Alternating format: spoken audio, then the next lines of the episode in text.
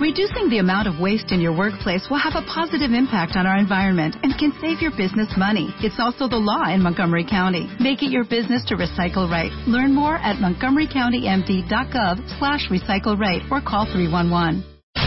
Escucha. Todos los días. Escucha. A Marta de Baile en W. Todos los días. Todos los días. Escucha. De 10 a 1 de la tarde.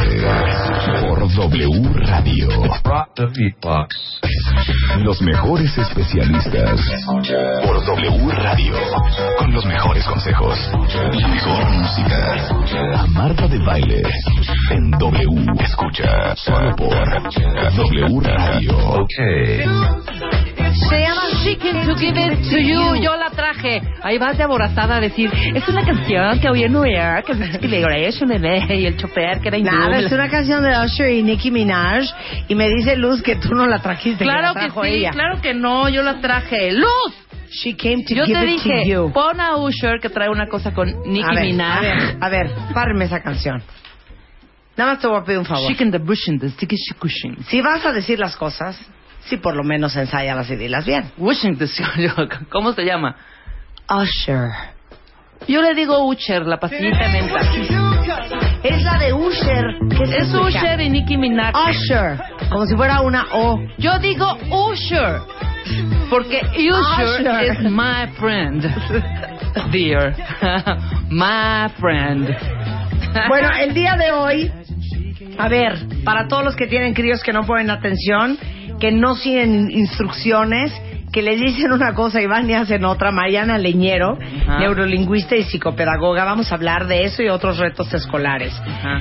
Bueno, hoy, bueno, porque estamos en septiembre, es el mes del testamento. Sí. Bueno, yo les pregunto de entrada, neta, díganme cuentavientes, sin timar, ¿cuántos de ustedes tienen un testamento? Rebeca, ¿tú tienes un testamento? Hombre, claro que no. Rebeca, Cero, hija. pues muy mal.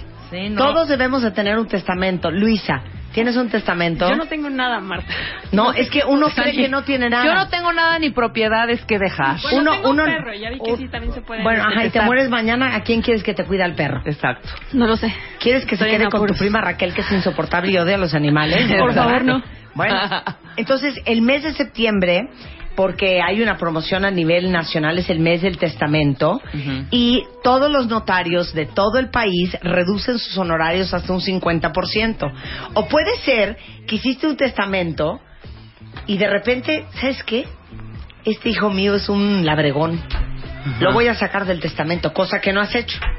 Por ejemplo, este es un buen mes para hacerle cambios a tu testamento. No, y cosas o de repente raras. te compraste un cochito nuevo que hay que incluirlo en el testamento. Sí, también, claro. ¿No? Claro, claro, Entonces claro. vamos a hablar del tema del testamento y viene Javier Pérez Almaraz, El que es presidente Javier del Pérez Colegio Almaraz. Nacional del Notariado Mexicano.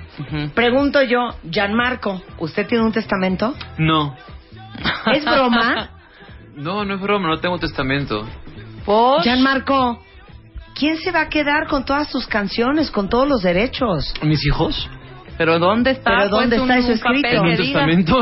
Ah, entonces sí tienes testamento.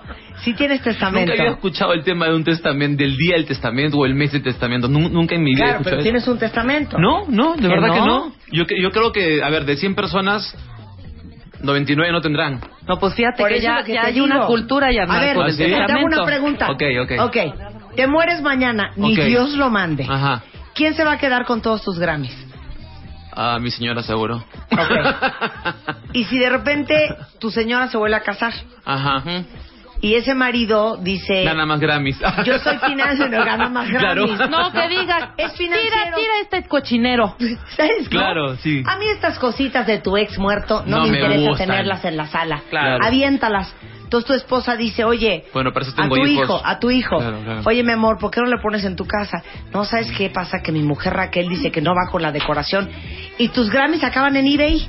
A Claro. ver, ¿sabes qué? Muy mal, Gianmarco. Está bien, voy a hacerles caso. O- O en un escenario, ejemplo. un escenario en que tus ejemplo. hijos, ok, ya tus, tú, uno de tus hijos dice, sí, vengan aquí los Grammys. Y el otro va a decir, Sí. ¿por qué tú, güey? Yo los quiero. No, son míos. Yo los no, quiero. pues, Yo- por eso tengo Ah. tres hijos, porque tengo tres Grammys. Uy, bueno, tres- cada no. uno. Oye, y los que se vayan acumulando. Claro, los que más se vayan no, a ya no puedo tener hijos ya. Por eso hay que generar una cultura del testamento. No, oye.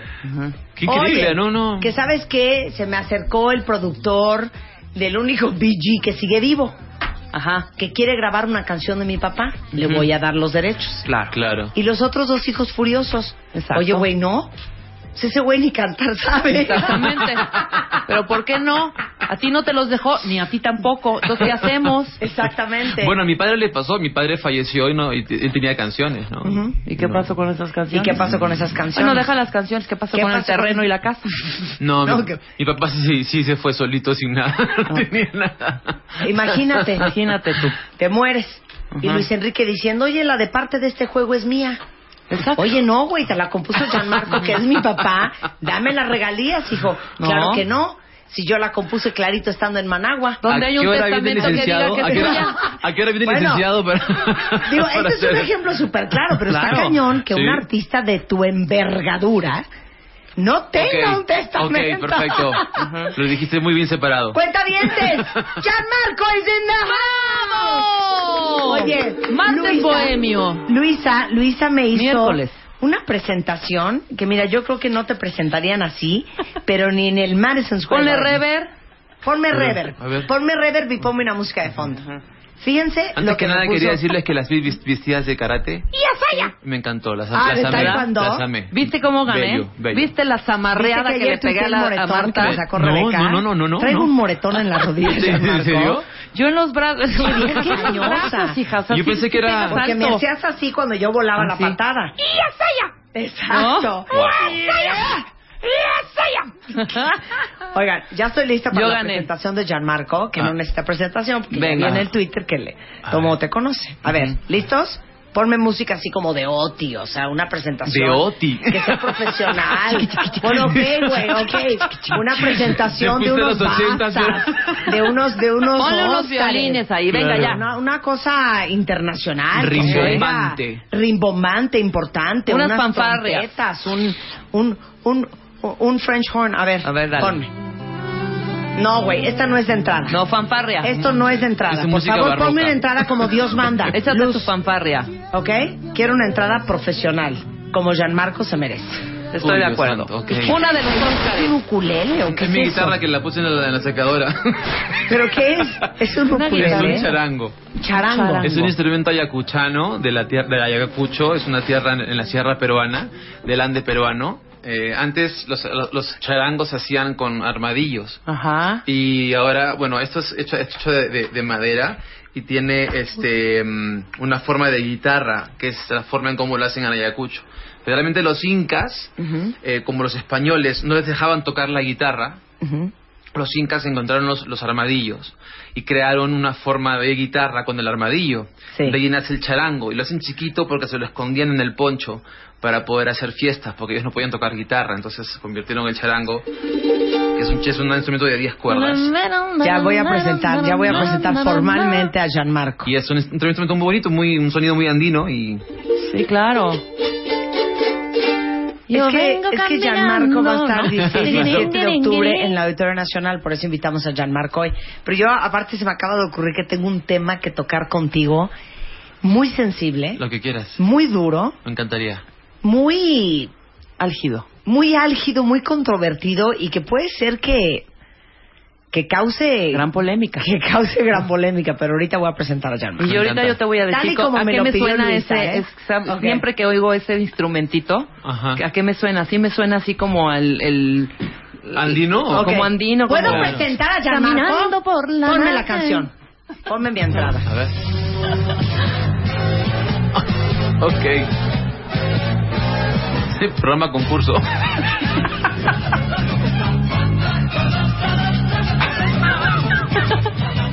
peruano. Cantante y compositor con más de 20 años de carrera artística. Dios. Sus canciones han vendido miles de copias de álbums en todo el mundo. Grammys latinos al mejor álbum cantautor en los años 2005, 2011 y 2012. Embajador de buena voluntad por UNICEF y presentándose el 16 y 17 de octubre en el lunario del Auditorio Nacional. Él es Jan Marco. Dios mío. Qué Ya, me, ya bárbaro. me puedo ir. ¿Qué tal te presenté? Ya me puedo ir. Ya me puedo ir. Ya con eso estoy feliz. Ha sido un placer estar acá con ustedes. Wow. Miren, yo les voy a dar la lista. La de este loco que te mira hasta que vuelvas conmigo y caminaré de Mark Anthony. Jan Marco. Claro. Que una parte de este juego de Luis Enrique, Jan Marco. Marco. Que amanecer y si no fuera por ti, de John Secada, Jan Jan Marco. Marco. Que este loco que te mira y mujer de dos caras, de Cristian Castro, Jan Marco. Marco. Hoy tu fotografía, mientras tanto, y conga, de Gloria Estefan, Marco. Conga, ¿cuál es conga? Conga, conga de Gloria Estefan. Ese es. No, no, no, no.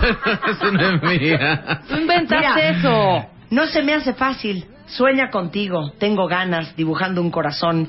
Imagina, Canta dame un corazón. minuto, canta corazón. Alejandro Canta Fernández, corazón. Gianmarco. Claro. Güey, le compusiste todas. Si me el Ahí está de. Gianmarco. No, esa no es mía.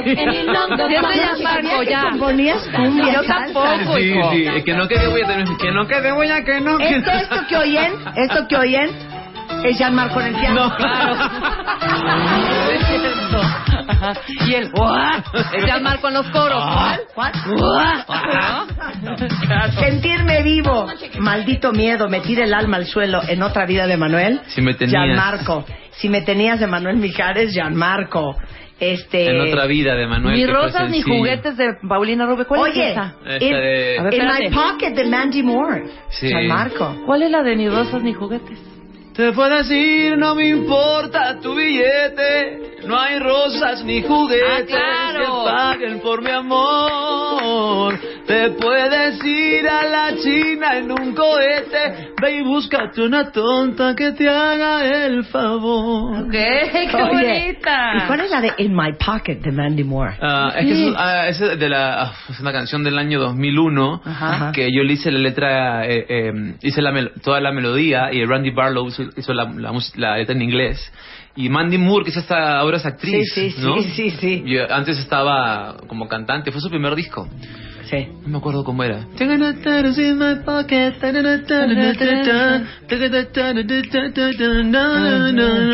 No la letra porque In my pocket. In my pocket. In my pocket. Wash and wear. Wash and Oye, Wash and wear. ¿cómo funciona esto? ¿Lo, lo han pensado cuentavientes? Porque Gianmarco es autor Sí. antes de ser cantante. No, en realidad yo empecé cantando siempre mis canciones y una carrera solamente local en el Perú. Y luego, Y después sentirme vivo, perdón, Pandora Ajá. en el 97 me da una canción titulada Y ven, y ven. que es en- está en el disco en- está en el disco Confesiones. ¿Cuál es Claro. la? Claro, y después eh, ¿Y Ben cómo va? em, Isabel le cuenta a Emanuel que Emanuel fue, bueno, Emanuel se crió en Perú un, un, un tiempo Sí, cuando sí, era sí. niño. Que, que iba al Perú, que, que yo estaba por allá y que era un compositor nuevo, ta, ta, ta, ta, ta, ta, y me junté con Emanuel y hice sentirme vivo. Y esa canción fue la que me, como compositor me llevó Ah. afuera. Y después yo decidí irme del Perú en el año 2000 a trabajar con Emilio Estefan en Miami y seguí- Hacer conga. Ahí salió conga. De ahí salió conga. a hacer, hacer, hacer una carrera como, como compositor y obviamente a grabar mi sexto disco, que fue el primero que saqué internacionalmente. Pero esa partecita, esa partecita de como chiqui baby, nos vamos a ver conga. ¿Cómo se te ocurrió? ¿Cómo se te ocurrió? ¿En qué parte? Eh, haga- la tiré- luna. tiré una lata por, la- por las escaleras. ¿no? Como chiqui baby, Como chiqui- era se le cuando salió. estaba ahí en Lincoln Road. Claro, tomando, tomando pisco. Esa. ¿Qué haces si mañana en las revistas? Claro, Gran revelación, Gianmarco es el autor. Sí, y tenía- Como claro. Conga. La escribí, la escribí a, lo- a- a los ocho años, ¿no? Oye, pero a ver, como autor, pregunto yo, ¿nunca te ha pasado que de repente llega a, a un artista una canción tuya y dice, yo la quiero? Y tú digas, no, ese güey yo no quiero que cante mi canción. Claro. Bueno, lo, lo que ha pasado No es... digamos nombres, pero... Ok, Sí te ha pasado. No, lo que ha pasado es que yo, por ejemplo, hoy, que la, la grabó Gloria Estefan. Yo la iba a grabar en mi disco Resucitar del 2005. Y me acuerdo que estaba yo haciendo la preproducción del álbum y apareció Gloria en el estudio. Sí. Escuchó la canción y dijo, la quiero grabar. Y, ahí- y, y ahí y dije, uy. O sea, yo también la quiero grabar. Claro. Pero obviamente ahí viene la cuota de desprendimiento de decir, de decir, ok, una canción uno quiere que suene en todo el mundo. Entonces, Claro. por mí no iba a estar en todo el mundo. Por Gloria sí. Entonces ahí fue mi cuota de desprendimiento de decir, ok, hija, dijiste, hija, hija mía, ¿no? ¿sabes Canción qué? tuya, Sí. canción mía, Sí. ¿no? Anda, anda, anda. Vaya para esa voz, ¿no? Es como que uno se desprende de las cosas. Yo tengo una gran cuota de desprendimiento, debo confesar. Es que, Sí, que- pero sí, dime una ser cosa, horrible. neta, Gianmarco, es que como nosotros somos las más ardidas, Sí, que compongas una canción increíble, sí. que se la des a alguien más sí. que la y que sea un trancazo. No, que la Y destroce. que dices, y que se gane un Grammy aparte. No, lo que claro, lo, lo que pasa es que es ahí donde yo yo yo disfruto por eso mi carrera de autor también, porque si no obviamente me mataría el ego, o sea, de decir, "No, esta canción es mía, solamente sí. la canto yo y nadie al contrario, o sea, qué mejor que Manuel haya cantado Sentirme vivo y la haya llevado a Claro. Por ejemplo, hace, hace unos, unos meses veía a Alejandro Fernández en un video antiguo de Viña del Mar, cantando Canta Corazón. Y de repente ves a todo Viña cantando Canta Corazón. Y, y eso para mí es, es una alegría enorme, porque es una canción que yo hice un día en un estudio, en mi casa, y, y de repente pasan los años y, y el final de una canción siempre va a ser la gente. ¿Ok?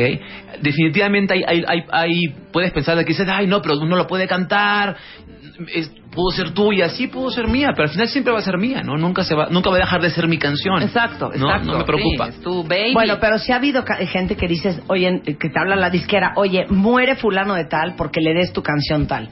Y tú dices, ese güey no lo soporto, canta pésimo, es un horror, no quiero que la cante. Hay momentos en los cuales te puedes dar la licencia de decir eso, pero corres un riesgo. ¿Qué pasa si de repente le das, le das el, el, el, el- el- ¿cómo se dice? Eh, mm, El, um, ¿Cómo, eh, eh, ¿cómo se dice? los- Ah, El beneficio de el la beneficio duda. de la duda, ¿no? Claro. ¿Y qué pasa si sí funciona? Porque hemos, hemos- o sea, Por eso, ¿has negado a alguien tu ca- una canción tuya? sí. Sí, pero para, para, para grabarla yo. Ah, sobre, ok. sobre Ah, todo ok. cuando, cuando No, estoy a no punto te de no. Ay, bueno, cuando estoy a punto de inventar. grabar un disco nuevo, ¿no? Ahora te quiero hacer una pregunta. Sí. Supongamos que de repente te llama la disquera y Ok. te dice, Gianmarco, ¿te acuerdas la canción que compusiste ahorita que estuvimos en Capri? Ah, ah, ok, sí, ¿No? Claro. ¿Te acuerdas que en la escribiste en una servilleta rapidísimo? Claro. Fíjate que se la enseñé a este cuate y quiere, quiere comprártela, quiere que se la des. Ok. Bueno, las canciones no se compran. Entonces, bueno, o se la prestas o se la regalas o cómo es. no, es un derecho de autor, es una, Ah. es una propiedad O sea, intelectual. se la va a dar y él la va a cantar. Claro, exactamente. Ok. La Pero- sociedad, pero- la pero sociedad va de autores al y mundo, editores Exacto, exacto. pero va a salir al mundo Va a salir al mundo entero. y, y ella la va a cantar. Ok.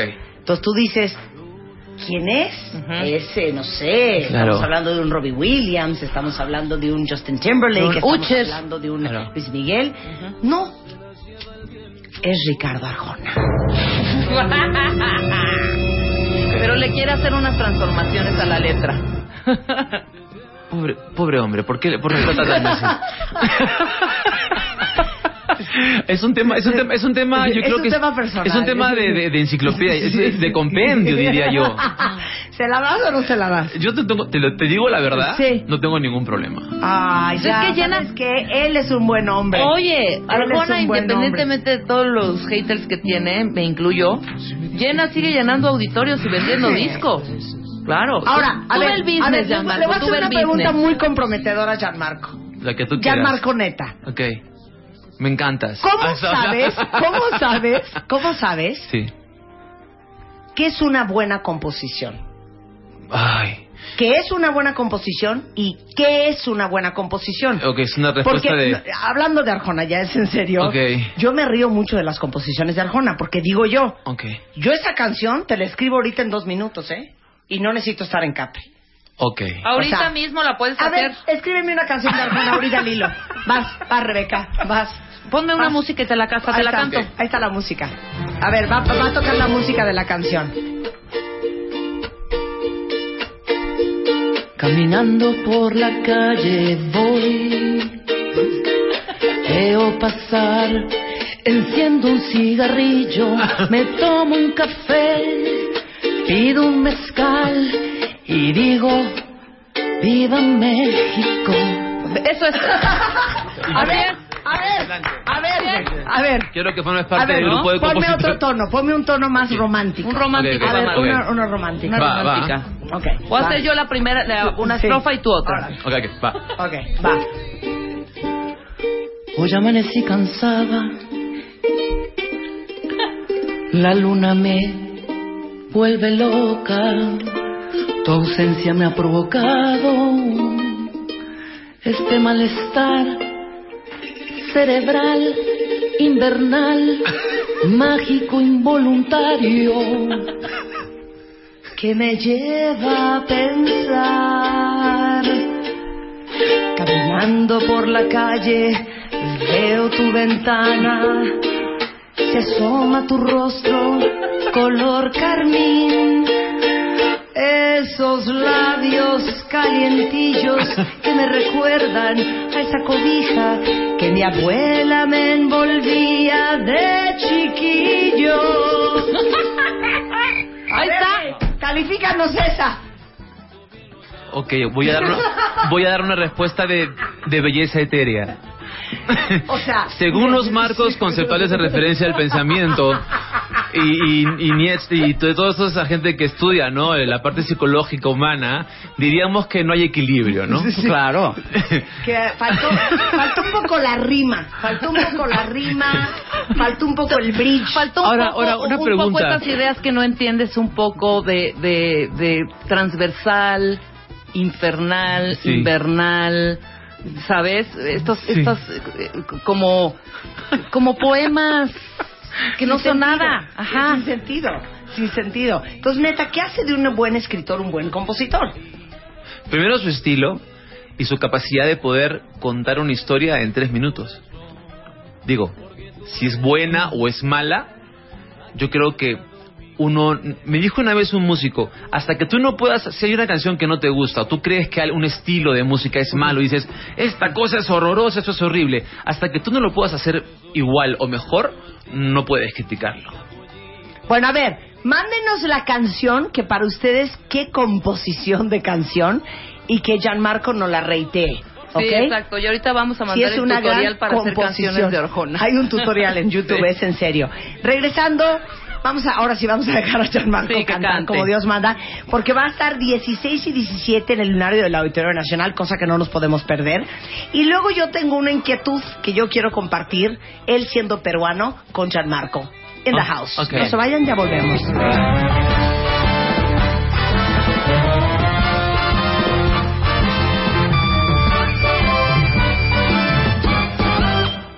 Llama a Marta de Baile. Llama a Marta de Baile. Llama a Marta de Baile. Llama a Marta de Baile. Llama a Marta de Baile. Llama a Marta de Baile. 5166-8900. Llama a Marta de Baile. Y 01800-718-1414. Llama a Marta de Baile. Marta de Baile en W. Continuamos.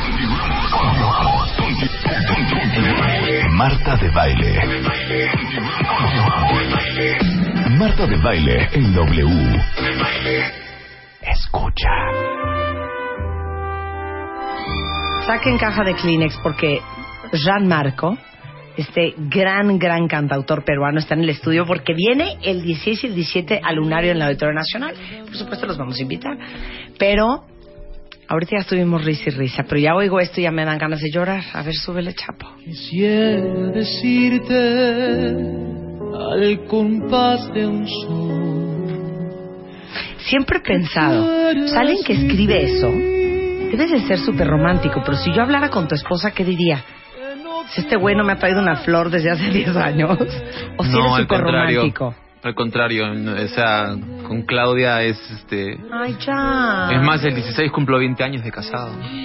¿Y si eres súper romantic? Sí, soy, soy, eh, también soy este, a veces, a veces no sé, está en la cocina o está en la sala y la, la veo y le digo, le digo una porquería de esas así, pero de las más. Una puercada de, Sí, ay, mi sí, sí. reina Y ya se voltea y dice, Si tu público te escuchara. Wow. ¿No? Mira, sí, digo, mi amor, pero es que quiere que te Puerco, diga. Sí, un puerco. cerdo. Eres un cerdo. A ver, trae, trae su... Charango. Su charango peruano. Dice que no va a cantar fotografía, que trae una canción especial para los cuentavientes, No sé por qué después siempre me han, me han contado, la vez pasada fue una chica un concierto mío y le decía que le preste mi dedo. Se oyó horrendo eso, ¿eh? Asqueroso. O sea, me quiero vomitar. Sí, así me Bien dijo. Claudia, qué puerco, ¿eh? A ver, ¿cuál es? Sí, dice... um, Sácame de esta duda, mi amor. Si sigo así me voy a arrebatar. Avísame de una vez, por favor. Si tus ojitos me quieren mirar, sácame de esta duda embustera que me maneja a su antojo y manera. Cuéntame de una vez por las dudas si mi esperanza está buena y tiene cura. Sabe Dios si tienes ganas de llamarme. Sabe Dios si en el horóscopo del día dice que vas a volver. Lejos de ti no se vive feliz, lejos de ti no me queda el amor, lejos de ti se me agranda esta pena, lejos de ti no se acaba la guerra, lejos de ti se me esconde la luna y los inviernos son una locura, lejos de ti, lejos de ti. Dicen que las canciones de amor siempre repiten y dicen lo mismo. Dicen que no te han visto pasar y que te fuiste sin pedir permiso. Dicen que si amas algo y se aleja, si de verdad es tuyo regresa. Dicen que está prohibido extrañarte, que no debo hacerte caso y olvidarte. Sabe Dios que las palabras son del viento. Sabe Dios si tu alegría y mi quebranto tengan ganas de volver a verme contigo y lejos de ti no se vive feliz. Lejos de ti no me queda el amor, lejos de ti se me agranda esta pena. Lejos de ti no se acaba la guerra, lejos de ti se me esconde la luna y los inviernos son una locura. Lejos de ti, eh, lejos de ti. Cada mañana es un refugio y cada paso en la distancia me hace marcas en la piel. En cada línea de mi mano te he guardado un pensamiento. Eres el ángel de mi cuento, eres mis ganas, eres mis ganas, eres mis ganas de vivir. Imagínate que te Oye, cantaran así, pero aparte, Marta. ¿oyeron cómo toca la guitarra? No, qué bárbaro. Y Gianmarco Un no trae la virtuoso. uña larga. No. Sí se los quiero comentar. Exacto. Para sacarse la cosa de la Ay, cállate, cállate. Pero esta es la versión animada de Gianmarco. Claro. Sí, porque en el show hay, hay, de todo, hay de todo un poco, ¿no? Me encanta. Ok, vamos a hacer un ejercicio. A ver. A ver, agarra el charango. El Ok. charango. Ok. Agarro el charango. Inhala. Exhala. He Vamos dormi- a he, dormido una hora, vengo de Acapulco. ¿Vienes a Acapulco? ¿Tocaste ayer? Sí, ayer toqué allá. Qué bárbaro. Dormí una hora y me encanta Acapulco. Entonces esta vez muy bien. Gianmarco. Silencio, chavo. Tócanos Lo que quieras. lo que tú quieras, papá. Lo que tú quieras. La canción más triste que tengas. Ay, Marta, ¿por qué es miércoles? Ay. A ok, ver, pero a capela. Ponme el efecto, por favor, así, el efecto Sí, de ¿Por qué no trae la aquí. guitarra para ¿Pero qué traer el charango? pongo? ¿Lluvia? No, ese efecto. Sí. una, una, una lava volcánica, una lava volcánica, sí. Ah, volcánica. Rever, rever. Un riachuelo. Un riachuelo, sí. Un riachuelo. Un, ri- un rever, un rever. Un rever. Espérate, espérate. Estoy lista. Ok. Acá, está, acá me puedo escuchar con los headphones, ¿no? Sí, claro. Sí, sí, sí. A ver, listo. Acá, oh, perfecto. ¿Ahí tengo el rever? A ver, ¿poquito? Sí. Ah, ah, es eso, ok. Espérate, pásame aquí. Ay, ay, ay. ¿Están listos, cuentavientes? Si me tenías, ¿por qué cruzaste la frontera de otro cuerpo? ¿Por qué saltaste hacia el abismo de otros besos? Si me tenías, cada mañana en el reflejo de mis sueños, si me querías, ¿Por qué cambiaste nuestro amor por un antojo? y desnudaste tu pudor ante otros ojos. Si me tenías, porque perdiste el equilibrio y te alejaste de mi vida. Ya no te extraño cuando canto tu canción. No me hace falta tu deseo aquí en mi cama. Quisiera verte una vez más para decirte que aún todavía no, no tiene caso.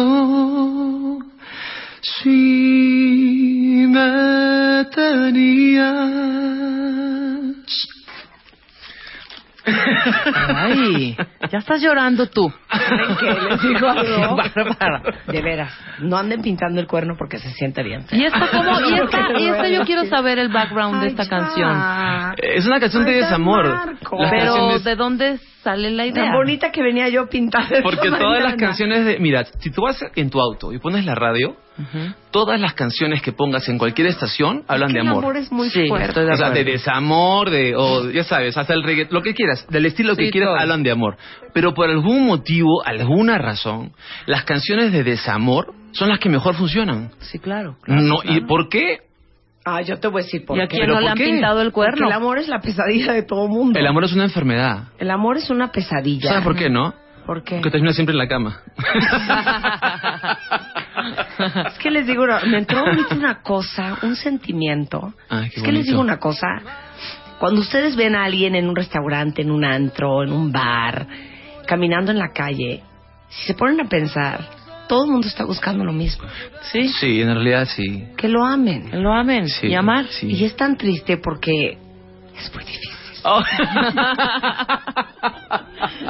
Trae muchos problemas. O sea, me, destru- me, me desencajas. Pero me dijiste que canté Me una canción triste, entonces sí. es una canción triste, ¿no? O sea, yo venía bien contenta, bien animada. en el Oye, pero es una letra hermosa. Claro, claro, sí, sí, sí. O sea, qué horror, Jean Pero te contaron la anécdota, te sucedió a ti. Mira, ¿o primero, primero que nada, este, todos, sí, ahorita. Lo todos, que una vez Claudia. claro, todos tenemos, todos tenemos historias personales y todos tenemos también historias que nos han contado y los autores de alguna manera y eso es un poco el ejercicio que yo hago es este, yo también me invento muchas cosas, me invento un mundo, es, es, es como que es un mundo que en realidad me puedo inventar yo en primera persona, pero en realidad le pasa a todo el mundo. Claro. Entonces yo creo que el éxito de una, una canción radica en que más allá de la letra que estábamos hablando o de lo que sea, hay personas que se identifican muchísimo con esa canción. Claro. Y la forman parte de su vida y, y de repente para ellos significa una historia aparte, ¿no? O sea, es un mundo bien Que- que- complejo. Que, es una bonita forma muy romántica de, ser, de decirle a la persona, Que se vaya... no, O sea, es que sí. Claro. estamos bien contentos, chino. Claro. ¿Para qué vas ¿Pa' si qué vas? Te arruinas. Claro. Exactamente. Ahí vas, ahí arruinar. vas. Ahí vas a arruinar. Ahí vas. Claro. Ahí vas a arruinar. ¿Puedo, ¿Puedo sacar un tema para quitarnos este nudo en la garganta? Pues que cante traemos ahora otra todos? de- No, espérate. Mi no, yo tengo un pendiente con Ángel. Gianmarco. Gianmarco, tú eres peruano. Que no quede huella, que no, que no. Que no quede huella. No. Yo tengo un tema que quiero platicar. Por contigo. favor, lo que quieras. Tú eres peruano. Ay, más, más peruano que el ceviche. Perfecto. Uf, pónganme, pónganme, por Se favor, una música que le dé importancia a lo que voy a decir. Ah, ok. Wow. Cardíaca. Ay, no. Ay, ya sé por dónde vas. Me leí la mente. No, Gianmarco. dale, échale, échale, échale. Gianmarco, digamos que hay, que hay un grupo. Hay, hay un, hay un grupo, hay un grupo de canciones muy selecto. Que digamos que en mi repertorio son canciones sobadas, vetadas, vedadas Por, por ti. por mí misma. Ah, ok, perfecto. Y doy una lista para que veas que no soy tendenciosa, que soy parejera, que no es una cuestión de idioma, que no es una cuestión de género. Ok. En esta lista están las canciones de Dust in the Wind. Ok, o sea, esa, esa canción no la puedes escuchar. No hay No manera. escuchar. I close my eyes. Hotel California. Ok. Eagles, perfecto. Stairway to Heaven. Oh, Led Zeppelin, ok. Y esta bella melodía que yo quiero que me des una explicación. Ok.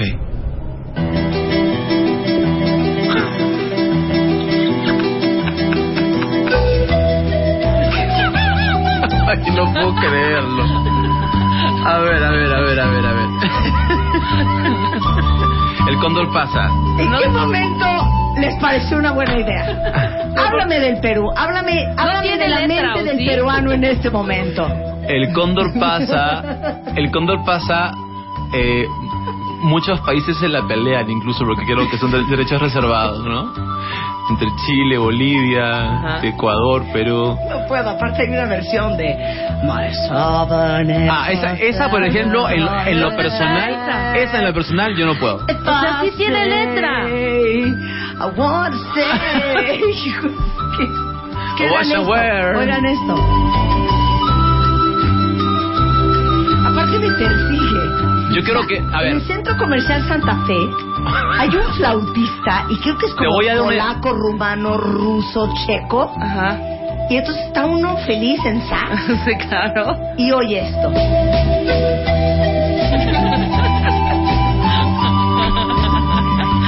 Marco, te tengo aquí. te tenía que aseguro. aprovechar. Ok, ok.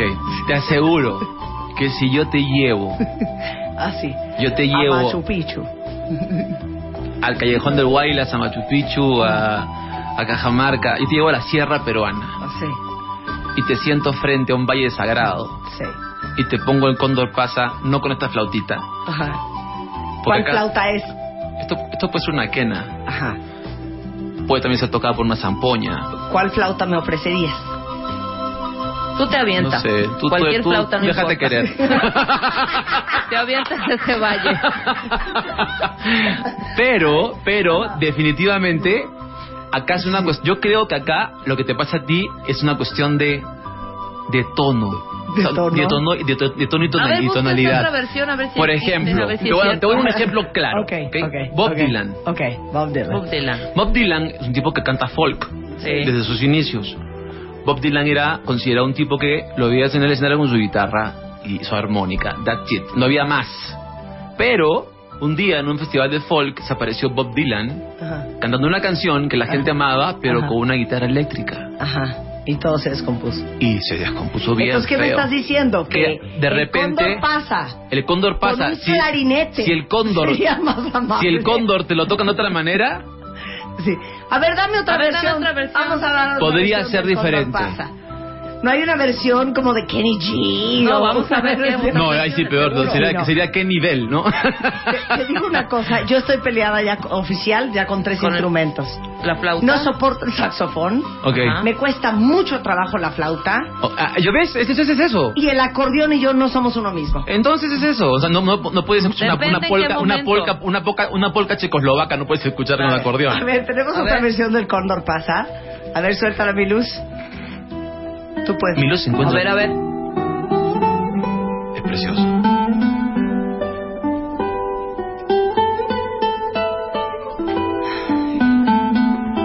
O de repente tú fuiste mamá yo que la mataron en no sé en dónde. entonces, Esto es más este, amable. Mira, mira. Este es John Williams. Es que el... el... Quiero que repiente, ay. Eso es lo que me pone muy mal. A ver. No revienta todo el tiempo así. Yo te mo- yo- si, yo- si tú escucharas la guitarra yacuchana, ¿cómo suena? Cambiarías de opinión. suena más a... Romeo, Romeo, Más barrocón. please don't go. You know my blood is here for you and my eternal love. Te voy a dar una canción. Ok. A ver si te gusta. A ver. Mira. Adiós pueblo de Ayacucho, perlas chayay, ya me voy, ya me estoy yendo, perlas chayay. Ciertas malas voluntades, perlas chayay, hacen que yo me retire, perlas chayay. Eso es una, es una tonalidad andina. Está bonito, ¿cómo no? ¿No? Entonces, y son las mismas tonas de... Claro.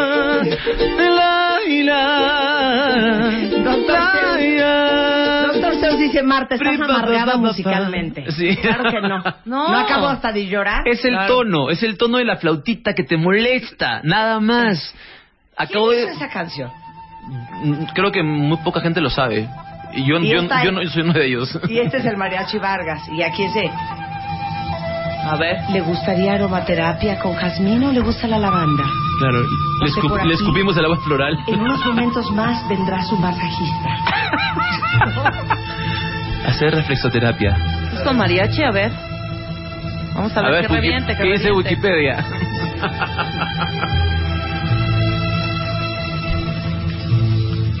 El Cóndor Pasa es una zarzuela cuya música fue realizada por el compositor peruano Daniel Alomia Robles en 1913 y cuyo libreto es obra de Julio de la Paz. Una zarzuela. A ver, es que es con, con trompeta. A ver, qué bonito, perdón. Les tengo una muy mala noticia. Ahora sí que no hay versión que me acomode. A ver, decíamos hace un momento, ¿qué canción le parece una joya a Gianmarco Ajá. que no haya compuesto él y Yesterday. que no sea en tu idioma? Yesterday. Ay, ay, Ay, vas, no. ay, vas, de veras. Esa No, es otra del repertorio. ¿Por qué? Yo. Gianfranco, Gianmarco. Overjoyed, ya te lo dije, No, ya, overjoyed. ya tenemos la que dijiste hace rato. Ok, overjoyed. Esto le parece una joya a mi querido Gianmarco. Ah, Yo la amo. yes. Súbele. A ver, échate un, un jaramillo, ¿cómo se llama? Nota. Over time, I've been building my castle of love. Just for two, though you never knew you were O sea, my ¿amas eso? Amas Overjoyed de Stevie Wonder. I come not too far. La melodía, melódicamente está Melódicamente construido es perfecto. ¿Sí? ¿Por ¿Por qué? ¿Por qué?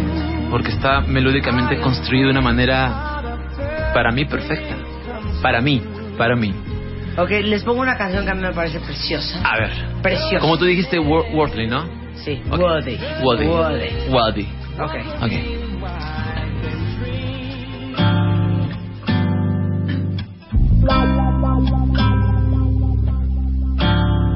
El guagua.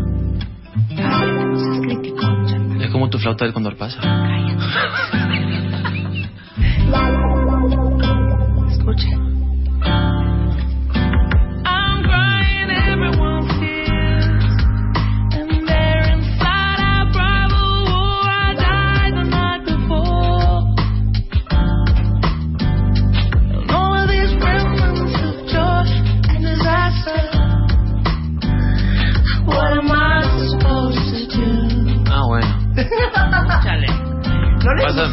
Un tequilita. Ay, bueno, entonces póngale abajo. No, sí me gusta. Claro que me Es gusta. Sade, King of Sorrow. Es preciosa, es preciosísima. Muy bonita. A ver, otra que escogió Gianmarco.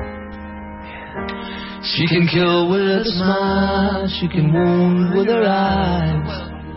And she can ruin your faith with her casual lies.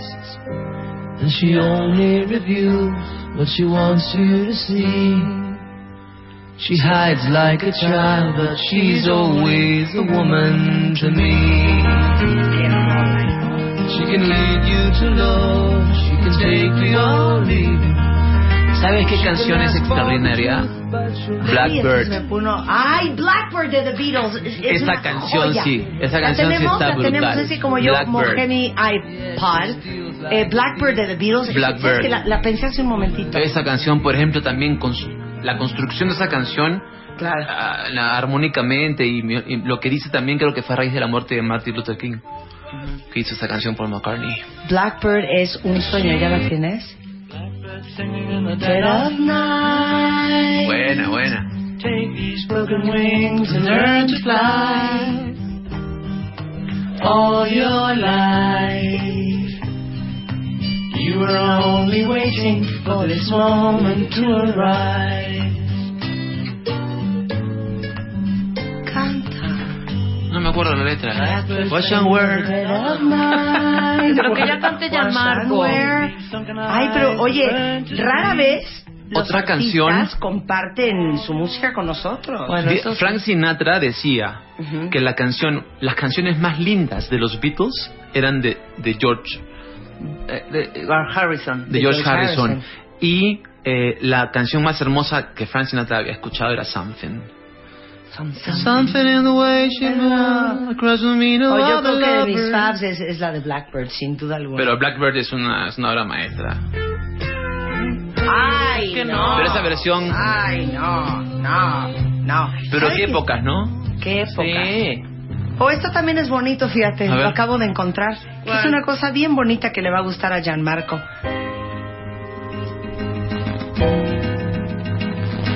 Es pura música. Apúrate que se acaba el show. Vas, órale, córrele. Venga.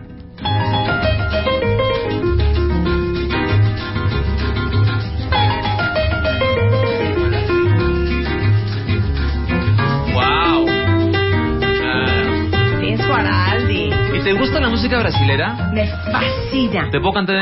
¿Quieres que te cante o no? cántame, Sí. ¿Cuál? ¿Qué me vas a cantar? Mi abuelo es brasilero. Ahora, no me digas. Tu minha família é de Brasil. E vos sabés falar eu falo, eu falo, português. Eu falo português. Ah, qué bonito. A ver. Começou a circular o expresso. Dois, dois, dois, dois Que parte direto de bom sucesso. Pra depois Começou a circular o expresso. Dois, dois, dois, dois A central do Brasil Que parte direto de bom sucesso. Pra depois o ano 2000 Disse que tem muita gente de agora. Se adiantando pra aqui um pra lá Pra 2001 E todo esse tempo afora Teve essa estrada. Do tempo vai Do tempo vai dar Do tempo vai dar Menina, do tempo vai. Segundo que já andou no expresso Lá pelo ano 2000 fica tal. Estação final do percurso Vida na terra mais concebida De vento, de fogo, de água e sal. Oh, de água e sal De água e sal. Oh, menina de água e sal Começou a circular expresso Dois, dois, dois, dois Que parte direto tipo um sucesso Pra depois. ¿Quién quiere ver a Gianmarco al Lunario? Va a estar el día 16 y 17 de octubre en el Lunario del Auditorio como parte de su gira Entre Nous.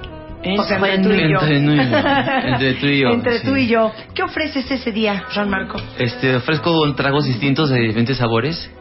Este, eh, en realidad esto es un show estoy con mi guitarra, con mi charango, me acompaña mi editor musical en el piano y es algo muy íntimo. Y donde también aplico un poco ese tema de eh, usar unas pedaleras que me permiten hacer loops Sí. en vivo y crear canciones y la gente canta conmigo. Las primeras cinco canciones sé que va a pasar, lo demás del show no tengo la menor idea que va a pasar porque el público es el que elige, ¿no? ¿Habrá que ir con Kleenex en mano? No, por favor, al contrario, hay que ir con este dos cajas de Kleenex. Hay dos cajas de Kleenex. La gente puede pedir las canciones. Va- Vamos a estar 16 y 17 de octubre. 16 y 17 En de el octubre, Lunario. 8.30 de la noche en el Lunario. vas- van, a, van a poder ir- va- Sí, Vamos a regalar boletos, sí, ¿no? Sí, vamos a regalar. Te digo una cosa, Gianmarco. Sí. De veras, ¿a quién invitamos nosotros a este programa?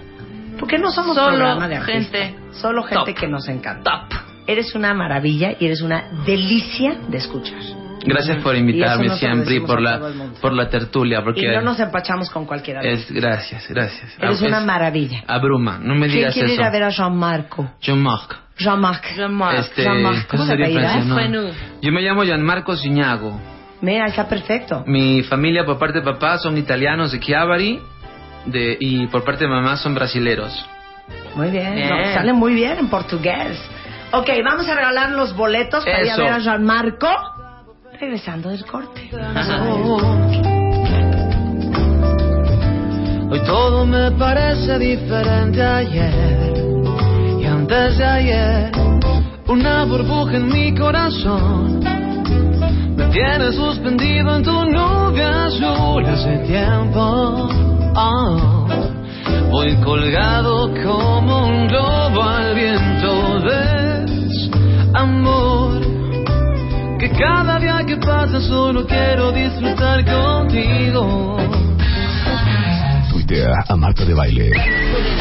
Arroba Marta de Baile. Tuitea. Tuitea. Tuitea. Arroba. Marta de Baile. Tuitea. Solo por W Radio. Estamos de vuelta. Vuelta. Vuelta. Vuelta. Marta de Baile. En W. Escucha. Gianmarco ya se va, cuentavientes, pero no se va sin darles una inmensa alegría. Aquí dicen, lo único que faltaba para que Gianmarco fuera perfecto era que cantara en portugués. Y cantó en portugués. El gran cantautor Gianmarco va a estar 16 y 17 de octubre en el Auditorio Nacional. Lunario. Digo, en, la- en el lunario del Auditorio Nacional. Y, por supuesto, que no viene con las manos vacías. No. Y para todos los cuentavientes que aman a Gianmarco tanto como nosotros, los vamos a invitar. No sin antes hacer una evaluación Una evaluación. si ustedes pusieron atención. Tenemos dos boletos dobles. Primera fila. Cuatro. Cuatro boletos dobles. Cuatro boletos dobles. Primera fila, no me los vayas a aventar ahí al baño. Gianmarco les va a cantar desde el escenario bien cerquita es más, hasta les voy a escupir. a estos, o- o a estos ocho cuentavientes. Ok. Luego entonces, Gianmarco Música es el Twitter de Gianmarco. El mío es Marta de Baile. Y su ID de cuentaviente correspondiente. Los primeros cuatro que puedan contestarle esta pregunta a Gianmarco van a estar ahí sentaditos, chiflando, aplaudiendo y claro que sí, llorando. Ojalá que hayan prestado atención porque la pregunta no es una pregunta fácil de responder.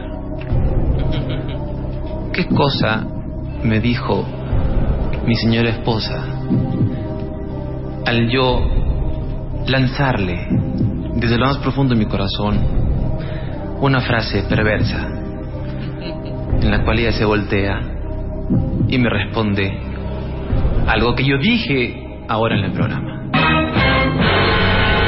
Y eso sucedió el martes pasado en la cocina de casa de Gianmarco en Los Ángeles. Gianmarco, un placer tenerte aquí. Gracias Martita, Eres a todos, encanto. a Toda la suerte en el lunario. Gracias de verdad Eres por el cariño. joya. Gracias por el cariño y por el amor. Lo recibo inmensamente. Gracias por tus canciones, pero más que nada gracias por el Condor Pasa.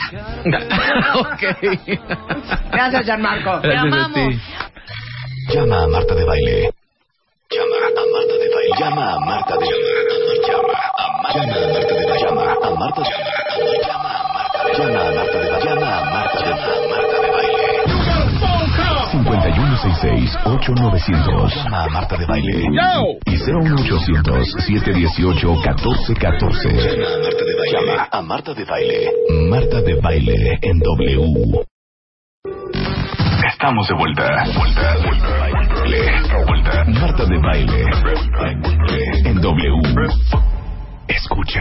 11 de la mañana en W Radio Cuentavientes. ¿Se acuerdan que hicimos el Extreme Home Makeover?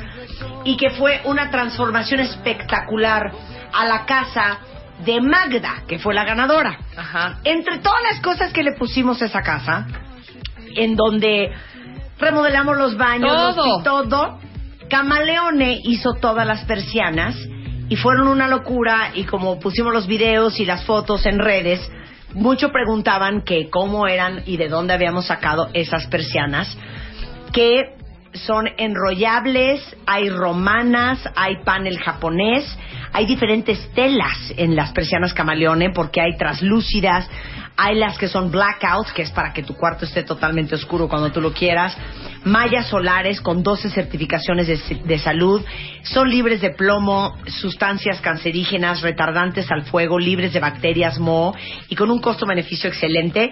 La marca de las persianas es Camaleone.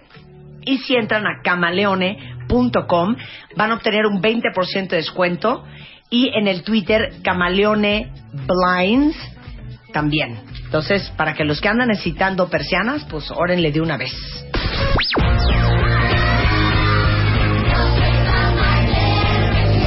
Mundo presenta. Why don't you all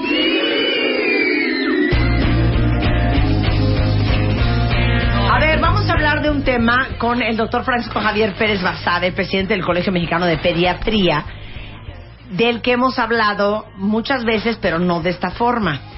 ¿Quién de ustedes, y de hecho ya saben que es todo un tema, el tema de la lactancia en México, porque tristemente como el 17, 14% de las mujeres mexicanas hoy en día están lactando a sus hijos. Que porque no les explicaron cómo, que porque tuvieron que regresar a trabajar, que porque no les bajaba según ellas la leche, que porque me dolía muy cañón. ¿Quién ha tenido de ustedes o tiene broncas o ha tenido a la hora de amamantar a su crío? A ver, cuéntenmelo por Twitter. Porque que si te duele, que si tienes los pezones resec- resecos, que si ya se me hicieron grietas. Y obviamente, pues uno no es de palo y amamantar es todo un tema.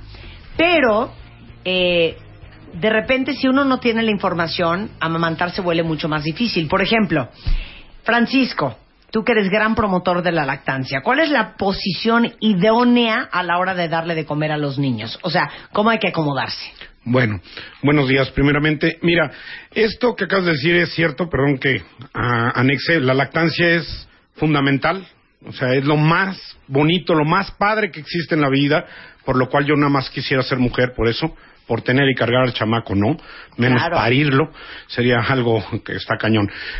Pero bueno, aquí la lactancia efectivamente la gente no les da, las mujeres dicen que porque se les caen las chambas y cosas así, entonces bueno, habría que ver, ¿no? Pero es importante que sepan cuál es la mejor posición para lactar, la que la mamá esté cómoda.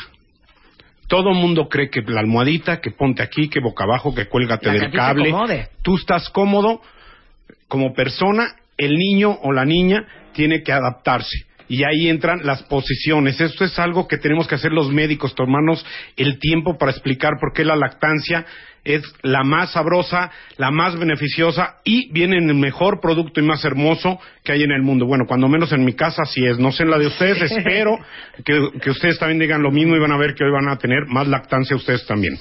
Ahora, uno de los errores que uno comete es que cuando vas a cambiar de lado, nada más como que quitas al bebé, como que lo, lo, lo jaloneas, ¿no? Así de. Exacto. ¿Cómo se quita? Bueno, obviamente el niño está succionando. Y si tú lo jalas, también va a ser como mujer un dolor. Tienes que meter el dedo meñique entre tu pezón y el, el- lo que es la parte interior del cachete. O sea, la comisura de la boca del Ajá. bebé. Y entonces rompes ese vacío que hay y sale solito el niño. No hay mayor sí, porque problema. se hace, cuando estás succionando un El bebé, vacío. se hace vacío, ¿no? Así es. Como su- ahora sí que Sí, ahí, por eso se llama amamantamiento por, por esto. ya estás adolorida. Ya tienes eh, grietas en los pezones, ya tienes los pezones secos, ya te está doliendo mucho. ¿Qué haces? Mira, aquí hay dos cuestiones. Lo más importante es no dejar de amamantar, porque a veces se deja de, de esto, y aplicar algún remedio. En esta tenemos, bueno, algún tipo de pomada, crema, en este caso, que tenga despantenol, que es un regenerador de piel, y bueno, sabemos que Bepantén lo tiene, aunque es para rosaduras, y Claro. todo el mundo cree que es nada más para el pañal, sirve, Mira. porque regenera la piel. Eso es lo más importante, no es tóxico a la hora de amamantar y aparte tú vas viendo cómo va mejorando tu piel. ¿Por qué? Porque obviamente es transparente, cosa que no tienen las cremas que tienen óxido zinc. Ojo, no se cantes O sea, de zinc. Claro, porque, porque la, la, la misión de una crema para rosaduras es crear una barrera. Pero hoy en día, por la tecnología, en el caso de, de lo que hablabas del Despantenol, de Bepantén, no es solamente crear una barrera que no permita que la zona se siga humedeciendo, sino también ayudar a humectar y regenerar lo que ya está destruido. Exactamente. Obviamente el niño con, con estos dolores que tiene la mamá aparte traga sangre y empieza a evacuar sangre, entonces te lo llevan a consulta. Pero es importante que le demos este tipo de tratamiento aparte de que ella va a sentir fresco y a gusto. Ahora, literal, así, a- agarro el tubito de Bepantén y me lo pongo en el pezón todo alrededor. Tal cual. Así es, o sea, no hay que hacer si queda movimientos ni nada. residuos, no pasa absolutamente nada que el bebé succione con residuos de Bepantén. Para nada. Obviamente a la hora de la lactancia, acuérdate que el primer paso es comodidad de la mamá, quitarle toda la ropa al bebé para que esté lo más incómodo posible para que succione. Y no se duerma. Exacto. Y tercero, limpiar el pezón. Aunque no usen Bepantén, que yo se los recomiendo, aunque no estén fisurados porque les va a ayudar, aparte a esa estimulación y a regeneración de piel, y se limpia y no hay problema. Si llegara a quedar algún residuo, no pasa absolutamente nada porque no es óxido zinc, no es eh, malteado, eh, son varias cuestiones que no, no se permiten ya para, para esto eh, en el uso. Entonces el Bepantén, eh, así como se lo ponen en las pompas a sus hijos, se lo pueden poner también en el pezón cuando los tienen agrieteados y lastimados y les va a regenerar la piel. Completamente y rápido. Además, eso, eso es lo importante que va a ser rápido y van a ver ustedes cómo esa sensación de frescura y de a gusto, eh, bueno, ahora sí yo siempre digo a gusto, sí, es, así es, va, va a pasar. Miren, pues otra, otra, eh, otro uso del Bepantén que tiene Dexpantenol. Que eso es lo importante. Esa es la molécula que nos va a ayudar a regenerar la piel. Bueno, entonces ahí está. Por si tienen broncas ahorita en la mamantada, no sucumban en el intento. Un poco de Bepantén en el pezón les va a aliviar la vida. Muchas gracias. No, a ustedes y que Un tengan excelente día. Aquí, como siempre, mi querido Francisco. Aquí estamos a tus órdenes. Llama a Marta de Baile. Llama a Marta de Baile. Llama a Marta de Baile. Llama a Marta de Baile. Llama a Marta de Baile. Llama a Marta de Baile. Llama a Marta de Baile. 5166-8900. Llama a Marta de Baile. Y 01800-718-1414. Llama a Marta de Baile. Llama a Marta de Baile. Marta de Baile en W. Estamos de vuelta. Vuelta, vuelta, vuelta. vuelta. Marta de Baile. En W. Escucha. Son las 11.17 de la mañana en W Radio. A ver, cuentavientes.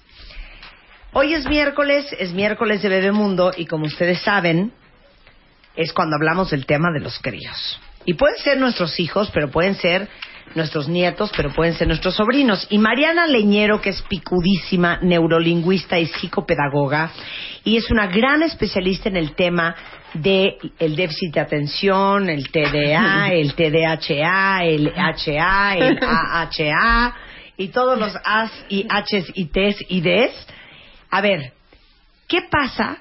Y seguramente les va a pasar a muchos y va- les va a hacer clic, que tu hijo no pone atención. Que tu hijo le das una instrucción y hace cuenta que le entra por uno y le sale por el otro.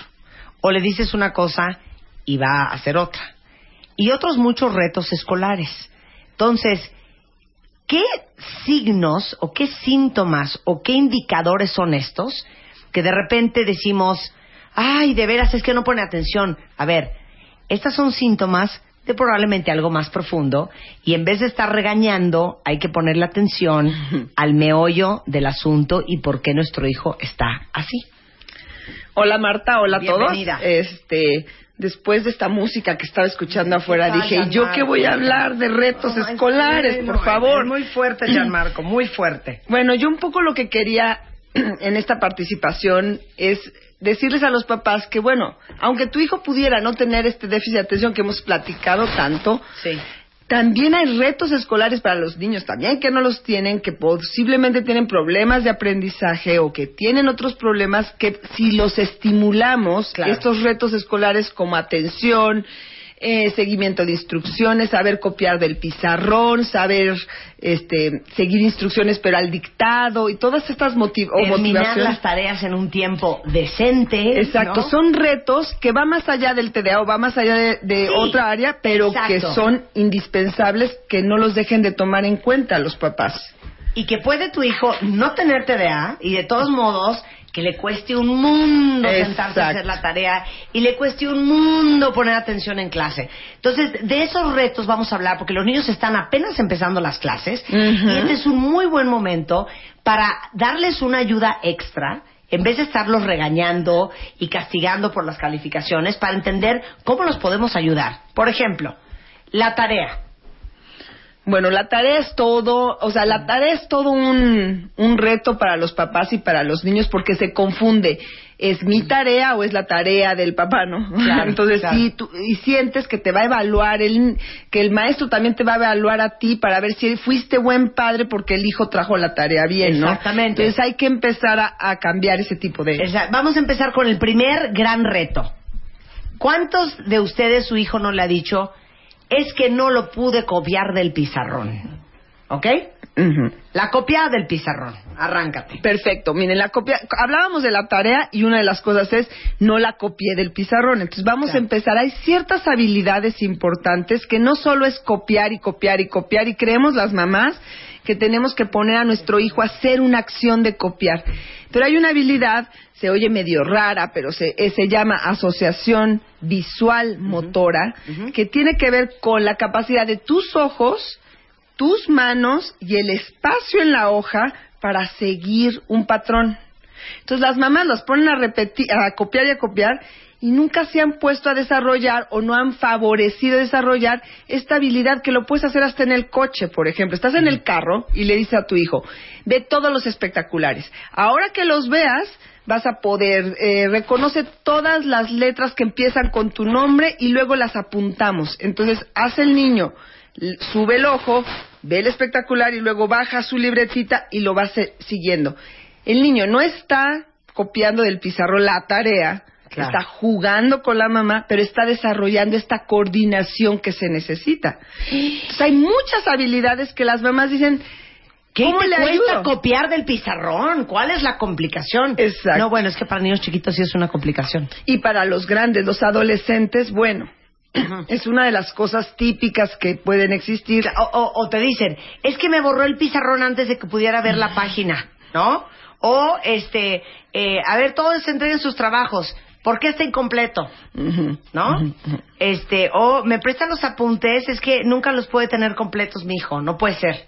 Exactamente. O sea, si yo no le ayudo a, a mi hijo a tener ciertas habilidades en la orientación espacial, por ejemplo, juegos en donde puedan ubicar arriba, abajo, y eso te lo digo de adolescentes. ¿eh? Yo tengo pacientes que llegan los papás y creen que tienen o déficit de atención y me voy dando cuenta, nos vamos dando cuenta en mi consultorio de que no, es que simplemente no se ubica en el espacio y entonces empieza por abajo, por arriba, entonces necesita, necesitan eso. el, el ayudarlos a orientarse en el espacio, en el renglón y favorecer esto es indispensable. Bueno, ActiviBox, que es, eh, eh, digamos que... Nuestra página la en donde hay página, actividades. Ajá. Activibox.com. Ajá, www.activibox.com. Ahí vienen muchas actividades, como por ejemplo esto. A ver, si tu hijo a cada rato anda con apuntes incompletos, que porque la maestra le borró el pizarrón, que porque no pudo copiar del pizarrón, este es un muy buen ejercicio que pueden hacer en la calle con los espectaculares, por ejemplo. Y de esos hay mil en ActiviBox. Exactamente, y lo que hacemos con ActiviBox es que trabajamos también con Bebemundo y compartimos estos videos para que tengan acceso en donde son actividades de juego. O sea, Claro. yo, yo compartí en Bebemundo algunos ejemplos que les pueden servir para que tengan estas, estas ideas, ¿no? Sobre todo la copia del pizarrón, que no solo es copiar y copiar, sino es la asociación, como te dije, la coordinación de tu ojo. Una cosa que no quisiera, porque es tan obvia que nadie la piensa, es, hasta las terapeutas se nos llega a olvidar, es, ya lo llevaste al oculista. Sí. Esta parte, sí. Estoy- no estoy hablando de terapia visual ni nada. Oculista, simplemente el tener... Ah, ¿el niño está viendo bien? Pregúntense eso primero. Está, no, está oyendo bien y pasamos por alto esas funciones y luego es eso. Claro. ¿No? Aparte les voy a decir una cosa. Los niños que no ven bien no saben que no ven bien Exacto. porque creen que como están viendo ellos ve todo el mundo. ¿Sabes cómo caché yo que mi hija no veía bien? Oigan esta historia, cuenta bien, para que estén ustedes bien atentos. Estábamos en una obra de teatro.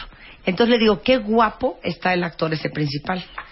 Es que no le alcanzo a ver la cara, ma. Y yo así de, ¿no le alcanzas a ver la cara? ¿No? ¿Cómo, mi amor? Ahí me di cuenta, corte A, regresamos a México y dije, al oculista la Al oculista, lentes. exactamente. ¿No? Entonces pregúntense si a lo mejor el tema no es un tema de que no ve bien. Exacto, de ahí ver los movimientos también de los ojos. Te sientas a leer, eh, esos pueden verlos también, pero se los voy a dar rápido. Por ejemplo, te sientas a leer un cuento con tu hijo, se lo pones, estás acostada y le dices, ahora con una lamparita lo voy a poner en el techo y ahora vamos a seguir la lamparita. Y entonces el niño está feliz viendo la lamparita y estás tratando de favorecer izquierda, derecha, arriba, abajo, que qué se necesita para copiar de un renglón de izquierda a derecha, arriba abajo. ¿Me entienden? Hay habilidades que nos pasamos por alto. Ok, ahí va otro segundo gran reto de los niños en que ustedes lo pueden ayudar, que es el dictado y el seguimiento de instrucciones. Si a uno, si uno de adulto te dictan un teléfono, díctame un teléfono. Díctame un teléfono. 55, 12, 83, Cin- ah, 42. espérame, 55, 12, do- 12, ajá, 83, 52. o- 83, 52. 56. No, 52. Ok, 55, tre- ok, dices, hija, neta, es un teléfono. Ahora imagínense los niños con dictados más complicados, de eso vamos a hablar regresando con Mariana Leñero, no se vayan. Llama a Marta de Baile. Llama a Marta de Baile. Llama a Marta de Baile. Llama a Marta de Baile. Llama a Marta de Baile. Llama a Marta de Baile. Llama 5166-8900. Llama a Marta de Baile. Y 01800-718-1414. Llama a Marta de Baile. Llama a Marta de Baile. Marta de Baile en W. Ya regresamos. Regresamos. Marta de Baile en W. Marta de Baile. Préndete. Estamos de regreso en W Radio. Estamos hablando con Mariana Leñero, que déjenme decirles que Mariana es mm, psicopedagoga Neurolingüista. y ajá. neurolingüista de activivox.com, que hemos hecho muchas cosas en Bebemundo con ellos. Y este, hablando de los grandes retos que tienen los niños en la escuela. Y que la verdad es que les digo algo, con tanta información que hay hoy en día, ya es como súper arcaico estar regañoteando y gritoneándole a los hijos por las calificaciones sin ir más allá, porque al final las calificaciones son un síntoma de un tema un poco más profundo.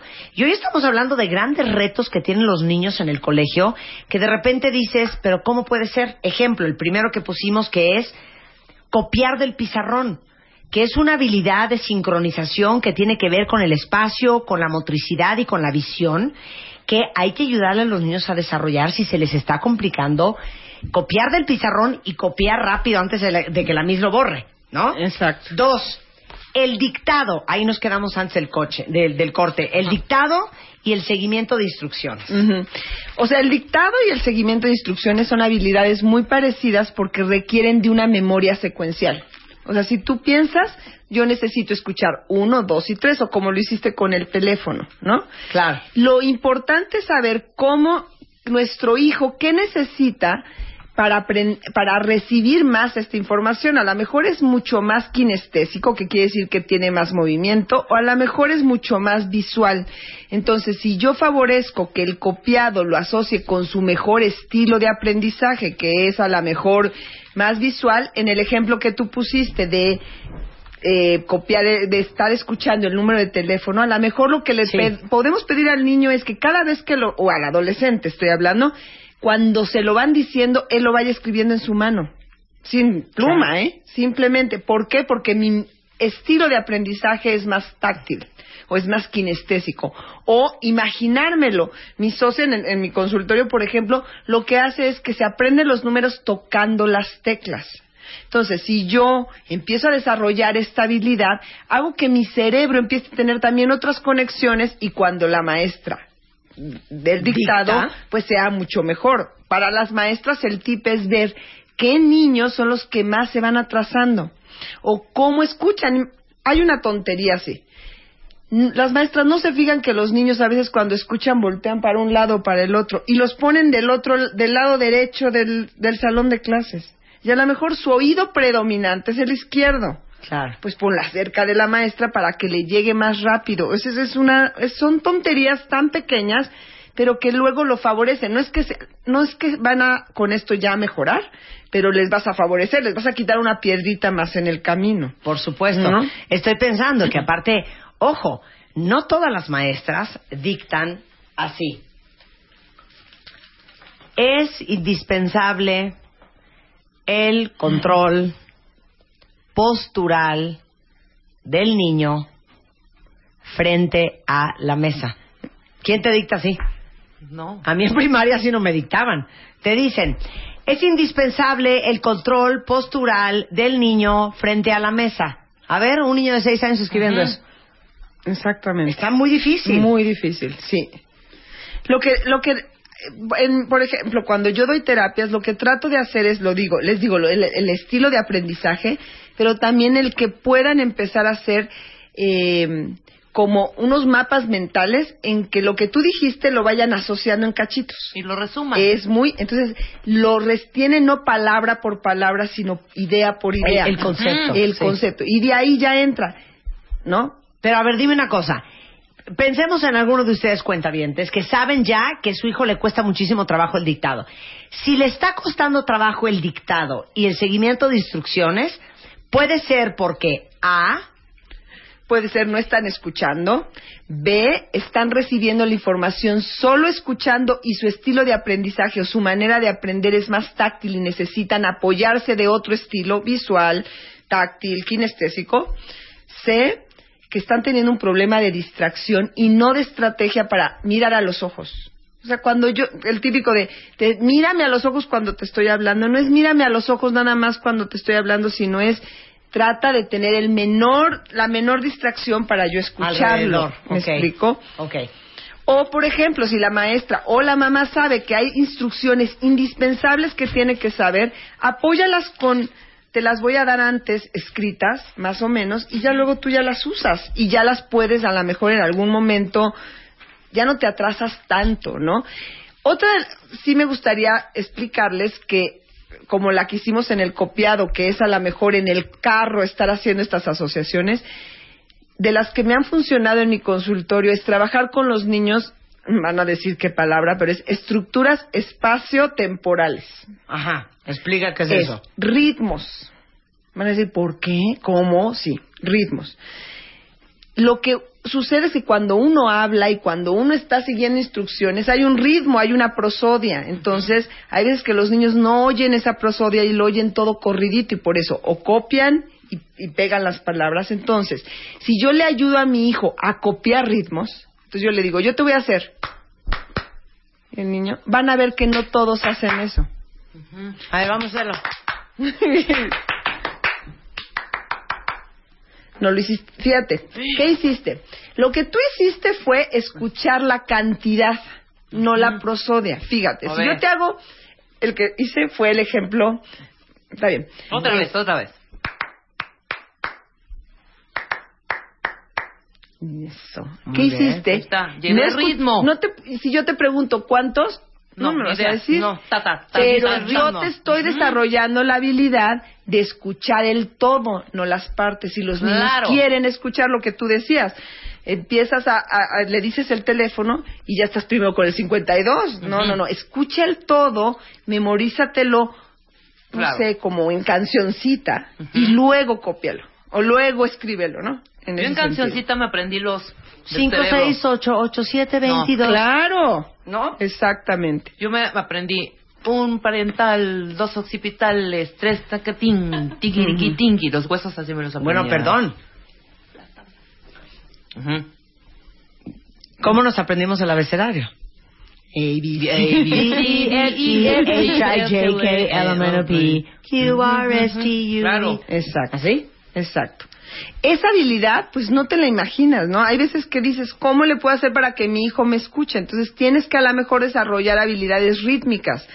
Y esa no nada más es el escuchar, es el hacer asociación auditiva motora. Si yo te hago, le tienes que pedir a tu hijo ahora, tú pinta los puntitos. Y van a ver que esos puntitos luego los juntan. Claro. ¿Sí me explico? Lo que yo tengo que hacer es una estructura en espacio y en Y tiempo. en tiempo. Y de ahí, le- es como cuando uno está nadando y te ponen unos, unas, Unos este, unas- o unas pesas, flotes Ah, con claro. pesas, y luego te quitan las pesas. Pues vas a nadar súper, mucho más rápido, ¿no? Entonces, a lo mejor, ese es un seguimiento de instrucciones o de dictado, sobre todo en el dictado. Claro. O lo que tú también puedes hacer es, yo tengo que siempre decirle a mi hijo que se lave los dientes, que luego se lave las manos, que luego baje y se siente en tal lugar. ¿Por qué? Si yo veo que no la sigue, ¿por qué no lo que hago es, hago una hojita con esas instrucciones visuales, no con mucho rollo, pero con esas instrucciones visuales para que yo le diga, lávate los dientes y el niño pueda voltear y verlo. O ponte los pantalones y luego te pones y la mochila, no se te olvide el lunch. Ujú. Si yo lo tengo visual, apoyo mi seguimiento de instrucciones con algo visual. Claro. ¿no? Ya ven, si es bien picuda la Mariana. No, pues sí, sí Todos esos ejercicios están en práctica. activivox.com y en bebemundo.com. Ahora, vamos a hablar de el cuerpo.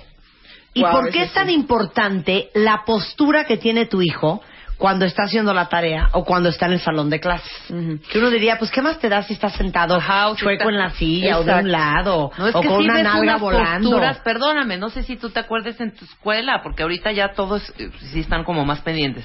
Pero era, o sea, acostados, con el, el lápiz eh, moviendo. Todo el brazo sobre el escritorio. escritorio, exacto. Exacto, porque lo que sucede es que siempre que oyen las mamás el cuerpo, por ejemplo, cuando van a mi consultorio o cuando me preguntan, siempre se imaginan que solo es la inquietud. Pero la inquietud no necesariamente es el único problema del cuerpo. El problema del cuerpo es primero, ¿tu hijo tiene conciencia del potencial que tiene su cuerpo en el espacio o no? Ajá. Entonces, si la mano por acá, a lo mejor ni se ha visto. Entonces, primero, véanse en el espejo y dígale a, a ver cómo está tu cuerpo. Ah, pues mira, tus manos son largas. Para que el niño, y estoy hablando ya de niños más chicos, pero hasta pueden empezar nueve años y te, te sorprendes que hay cosas que te crees que ya se dieron por hecho y no se han dado. Posteriormente tienes que ver cómo está él sentado en relación a la, a la mesa. Y si tú ves que se está siempre, bueno, tienes que ver si está muy Balanceado para un lado, para el para el otro. otro. Tienes primero que también checar como en los ojos, ver el ortopedista, pero si no, le tienes que ayudar y le pones simplemente un tape o una cinta adhesiva en medio de la, de la Pero ¿por qué es importante la postura y el balance? Ah, claro. Lo que, lo, lo que sucede es cómo ves mejor algo. Pues no, de ladito, pues no lo ves tan bien. Claro. Yo te puedo ver y yo puedo entender todo mi espacio si te veo de frente, veo todo, puedo ver de izquierda a derecha, porque si no, yo lo que hago es que corto una, vi- una parte de mi visión si yo estoy balanceado. Yo me la vivía con todo el pecho sobre donde escribes Dormida. y, le- y lo- La y las manos abajo de la barbilla. Así, así me la veía yo en clase. No, yo siempre así. Yo con la mano derecha, pero siempre la manita así como recargadita, así.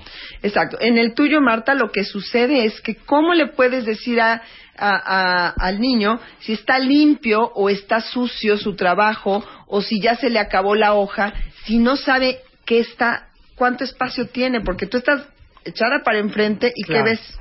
Nada, Claro, ves nada, nada claro. más el cachito. El Entonces, título de la hoja. El título de la hoja. Entonces, no solo tienes que copiar o tienes que atender, sino te tienes que ir moviendo y entonces es- pones bueno, otra te voy a piedra. dar un perfecto ejemplo que se me acaba de ocurrir. ¿Cuántos de ustedes no han escrito en una hoja blanca Ajá. una carta? Sí, yo muchas veces. Y cuando y, y la estás escribiendo como desfasada hacia la derecha. No, se te va chuequísimo. Y cuando la pones de frente y derecha, toda la escritura se te fue para Sí, arriba. está totalmente. Ese es un muy buen ejemplo. Ajá. Es muy buen ejemplo, exactamente. ¿No? Y ahí lo que hay que saber es que sí se permite al niño o a, a- a nosotros mover la hoja, porque sí tenemos ciertas posturas importantes para poder escribir porque eres zurda, porque eres derecha, pero necesitan esta postura.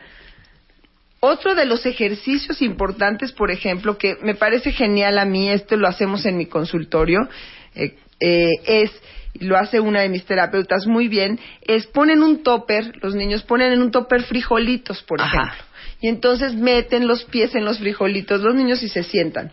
Obviamente, no le tienes que estar diciendo, ya párate, ya porque en cuanto saca los pies, saca los, los, Los frijoles. frijoles.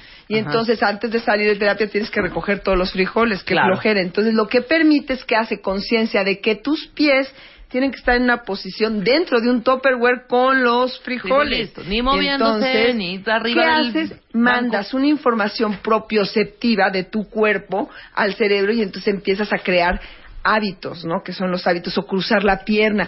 Yo no puedo cruzar la pierna si necesito que mis dos plantas de los pies estén dentro de ese topper, ¿no? Claro. Entonces, por ejemplo, es una actividad buena para que pueden hacerla. Ajá. Y para terminar rápidamente, el cuarto gran reto de los niños, que está cañón, es que estén motivados.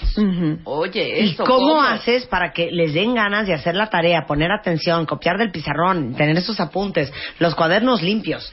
¿Cómo los motivas a eso? Mira, la motivación es, dif- es- sería, tendría que ser otro tema importante porque tiene que ver con muchísimas cosas. O sea, tiene que ver con muchísimas O sea, habilidades. haremos un programa solo del el A mí niño me- motivado en el Sí, colegio. pero que nos diga un adelanto, por favor. Ah, Dios. por lo menos lo que yo creo es que la motivación no pueden pensar que tiene que ser extrínseca. Quiere decir que nosotros los adultos somos los que motivamos. Tenemos que favorecer en los niños su motivación intrínseca. Quiere decir la de adentro. Y para eso ellos son los que tienen que ver los retos y cómo llegan a los retos. No es que llegaste al reto y el niño ni sabe por qué llegó. Bravo, nada más te gané. Sino que los vean, vean sus avances. El típico, borrarle al niño lo que está escribiendo para que le quede más bonito. Entonces ya lo ve y entonces lo que sucede es que el chavito no se da cuenta que avanzó, simplemente ve el resultado final, pero no vio todos los otros trazos espantosos. La... El chiste es dejar esos, no borrarlos y decirle vas a poder en la siguiente mejor. Y cuando hace la otra mejor, el niño lo ve, ya no le tiene que decirle a mamá lo hiciste bien, él lo está viendo con sus propios ojos, ¿no? Claro, claro. Podemos hacer algo, hay muchas cosas que podemos hacer para Hablemos un día de motivación solamente. Exactamente, ¿no? sí.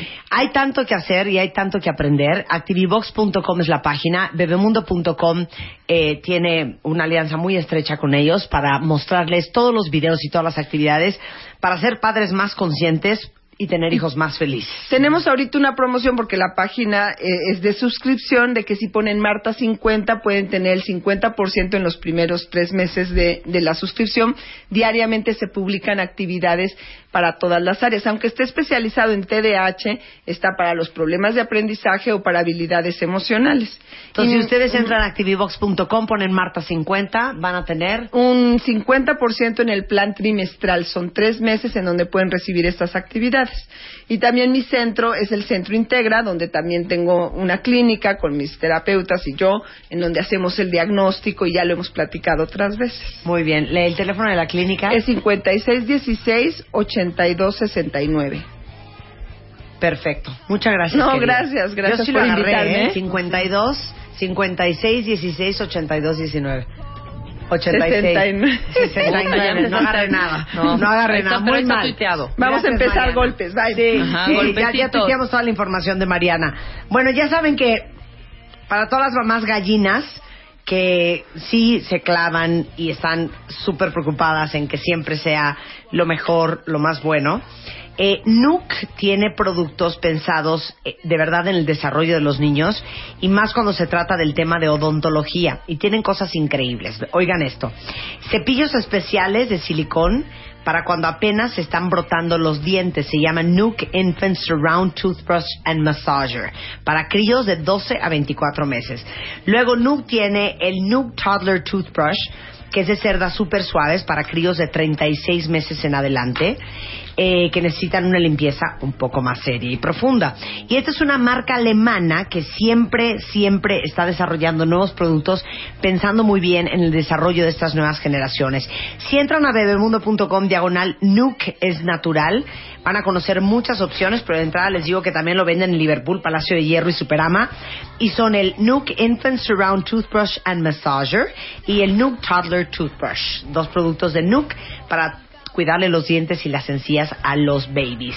Oigan, y he visto muchísimo en Twitter y en Facebook cantidad de cuentavientes que me están mandando las fotos de sus hijos porque quieren ser parte de la campaña de Gap. Como yo se los dije, Gap ya está en México y están buscando niños para sus campañas. De hecho, están buscando eh, niños de 1 a 4 años para toda la división de Baby Gap y niños de 5 a 10 años para toda la división de Gap Kids. Entonces, les voy a decir cómo le van a hacer, porque aparte me han mandado fotos de niños de verdad espectaculares. Entonces, no me las manden a mí por Twitter ni por Facebook. Lo que tienen que hacer es entrar a la fanpage de Gap en México, que es facebook.com diagonal Gap en México, y ahí van a registrar sus datos y van a subir la foto del crío con una prenda de Gap. Las categorías se las repito. Baby Gap de 1 a 4 años y Baby Kids, eh, digo, y Gap Kids de 5 a 10 años. Entonces, los premios son desde un certificado de regalo de un año de guardarropa con valor de 8 mil pesos para comprar en Gap, un certificado con valor de 4 mil pesos de Imaginarium, que son unos juguetes educativos divinos, Y aquí viene lo más emocionante. Vamos a hacerle a ese niño que gane una sesión fotográfica profesional aquí en el DF. Las fotos de la sesión se las vamos a regalar a sus papás impresas y vamos a publicar las fotos en The Gap en la revista Bebemundo. Entonces tienen hasta el día 19 de septiembre para inscribir a su hijo. Acuérdense de ponerle una prenda Gap en esa foto que van a subir a Gap en México en Facebook. Y es una gran oportunidad para que su hijo sea un niño Gap. Entonces, córranle y todos los que me mandaron fotos a mí por Twitter y por Facebook, háganlo directamente en el Facebook de Gap en México. ¿Puedo decir una alegría? Sí. Pobre música de ropa de moda y así. Bien bonita. Lo van a amar. Aparte, ahorita la voy a regañar. ¿Por qué? ¿Se acuerdan de trocker.com.mx, que es este sitio de internet en donde diferentes personalidades eh, ponen a la venta ropas de muy buenas marcas a precios irrisorios? Con Trocker hicimos mi subasta eh, el año pasado, la subasta de baile, en donde todo lo que ganamos se lo donamos a World Vision, ¿se acuerdan? Bueno, mi hermana Eugenia, que ahorita estaba yo viendo que son dos páginas de ropa que sacó del closet, incluyendo una chamarra que yo le regalé, que es divina, divina la chamarra. Por error compré dos iguales. Ajá. Y entonces ahorita, van a ver, ahorita que salga le voy a hablar a Eugenia, le voy a decir, no te vuelvo a regalar nada porque ya vi que la pusiste en trocker. Esa chamarra está nueva. No, pues entren y vuélenla. Entonces, es trocker.com.mx y es eh, parte de la ropa del closet de Eugenia de baile. Eh, la chamarra que yo estoy enamorada, porque yo la tengo igualita, es de Demo Bo- Boasa. Es una marca italiana espectacular. Ahí está a la venta esa chamarra. Acabo de ver que puso unos este unos eh, zapatos Labután, unas botas Labután con unos listones grises increíble. Hay unos suecos Chanel a muy buen precio. Eh, trae cosas de una chamarra negra de Helmut Lang increíble. Estoy viendo que sacó unos tenis Miu Miu que son divinos, que tienen la punta como brillantes, padrísimos. Ya, bueno, estoy viendo que sacó muchas cosas Oye, el vestidito Eugene, que ¿eh? estabas diciendo, ¿qué onda? Ah, claro, sacó un vestido de marquesa Ese rosa vestido. que yo no sé por qué lo sacó porque se le veía divino. Ajá. Este, sacó un cinturón de Saba Cavendert que es de, de puro metal, que está precioso y está en mil pesos el cinturón. Eh, ¿Qué más sacó? Dime Eh, precios, dime precios. eh, por ejemplo, sacó unos lentes Chloe que originalmente cuestan cuatro mil pesos, están en dos mil. Sacó una, una, un chalequito de pelos negro de Catherine Malandrino Ajá. Divino, originalmente costaba 18 mil pesos y está en creo que 4 mil y cacho. ¿Qué? Así las cosas. No, hija, yo quiero uno de esos. Sacó, les voy a decir qué más sacó Eugenia. Todo lo que estoy diciendo está en trocker.com.mx, ¿ok? Sacó, eh, eh, déjenme ver qué más sacó que les así que yo lo conozca y, les, y se les pueda recomendar. ¿Por qué no pica aquí? Ahí está. Dale, clic. Es el uno. Eh, sacó unos zapatos súper bonitos Stella McCartney. Sacó, este, creo que ya tiraron la página, se pasan cuentavientes. Oye, dime, sí, claro, ya entraron todos. Sacó un chorro de cosas, Eugenia. Mira, hay unas botas acne y unos pantalones acne que no sé por qué no me los llama a mí. Blancos con unos como garigoles Pues métete, negros, hija. padrísimos. Luego sacó, sigo leyendo, um, ah, unas sandalias de Belstaff, que es una marca alemana padrísima. Hay una bolsa de Burberry, muy bonita, que originalmente costaba 22 mil pesos y ahora cuesta 6 mil 200. Eh, unos jeans Citizen of Humanity, sacó un cinturonetro. En fin, son dos páginas de puras cosas de closet de Eugenia de baile a muy buenos precios. ¿Saben qué sacó? Que esos van a volar, corran. Son talla 4 mexicana. Unos zapatos de charol color nude eh, con pito al frente de Christian Louboutin. Ya sé cuál. Originalmente cuestan 10.500 pesos, están en 2.000 pesos. Entonces, chicas, corran a entrar a trocker.com.mx ¿Qué talla porque es Eugenia, eh? Eugenia es chiquita, es como small, extra small, O sea, 0, 2. ajá. Y de zap- pero de zapato creo que no. De zapato es cuatro mexicanos, siete gringo. Perfecto. Porque hija, es mi hermana contigo sí y lo era sé. un No, pues el mío era muy difícil. Pero sacó cosas bien padres, bien diferentes, bien raras, que creo que les van a gustar mucho. Y sacó un vestido Marc Jacobs negro de One Shoulder, que les va a encantar también. Originalmente costaba 14 mil pesos y está muy buen precio. Entonces, todo esto de lo que acaba de sacar el closet eh, del closet Eugenia de Baile está en trocker.com.mx. Regresando, vamos a hablar de Tijuana Innovadora, este, que está increíble. Expone puro talento mexicano al mundo del 16 al 26 de octubre en el Centro Cultural de Tijuana. Y más adelante viene el presidente del Colegio Nacional del Notariado Mexicano, porque este mes es mes de testamento. Exacto. Y todos los notarios se pusieron de acuerdo, 50% de descuento. Entonces, de eso vamos a hablar regresando, no se vaya. Claro. Llama a Marta de Baile. Llama a Marta de Baile. Llama a Marta de Baile. Llama a Marta de Baile. Llama a Marta de Baile. Llama a Marta de Baile. 5166-8900. Llama a Marta de Baile. Y 01800-718-1414. Llama a Marta de Baile. Marta de Baile en W. Ya volvemos. De baile, de baile. Marta de Baile en W. Despierta. Muy bien. Ahora sí. Señores y señoras, niños y niñas.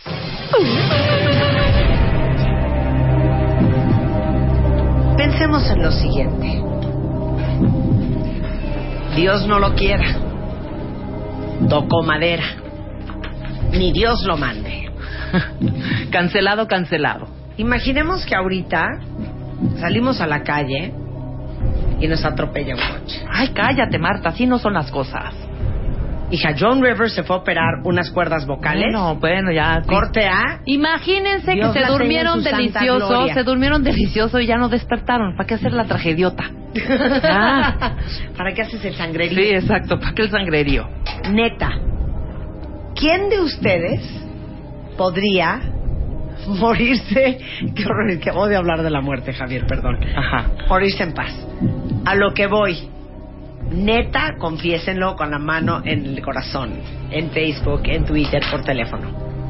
¿Quién de ustedes no tiene un testamento?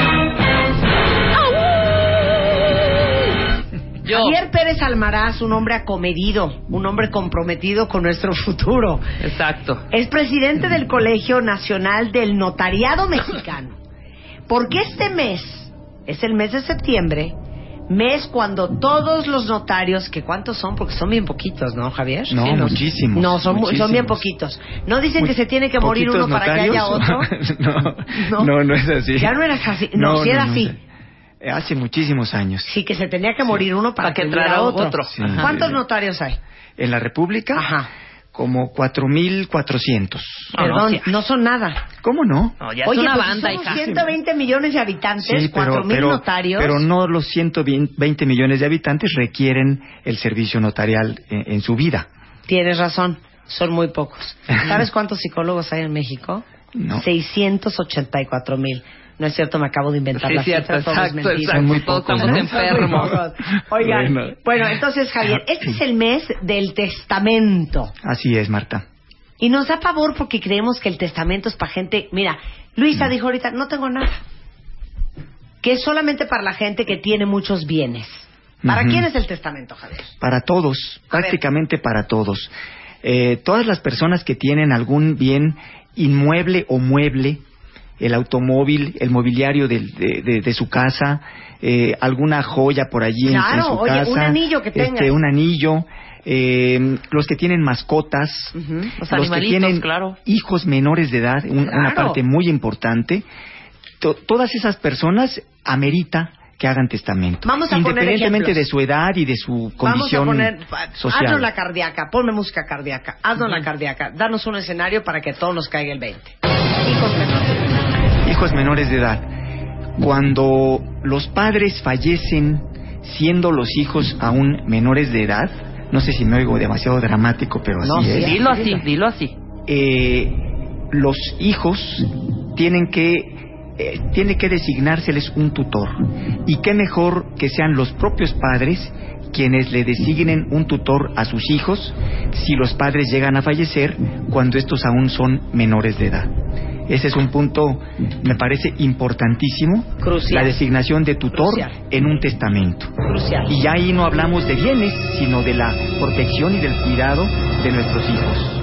Perfecto. Ay, chapa, Es decir, es decir, yo puedo designar en caso de que yo hubiera tenido hijos y en caso de faltar mi marido y yo puedo decidir que el tutor sea mi hermana. Así es. Ok. No quiero- o puedes decir... No quiero que sea el tío ni la tía ni la ¿sabes abuela. O puedes decir, no Así quiero es. que sean mis papás. Claro. Claro. Porque ya están mayores para que esa O ¿Sabes carga. qué? Tengo nada más un hermano y es bien desobligado. A ese no, No tengo papás.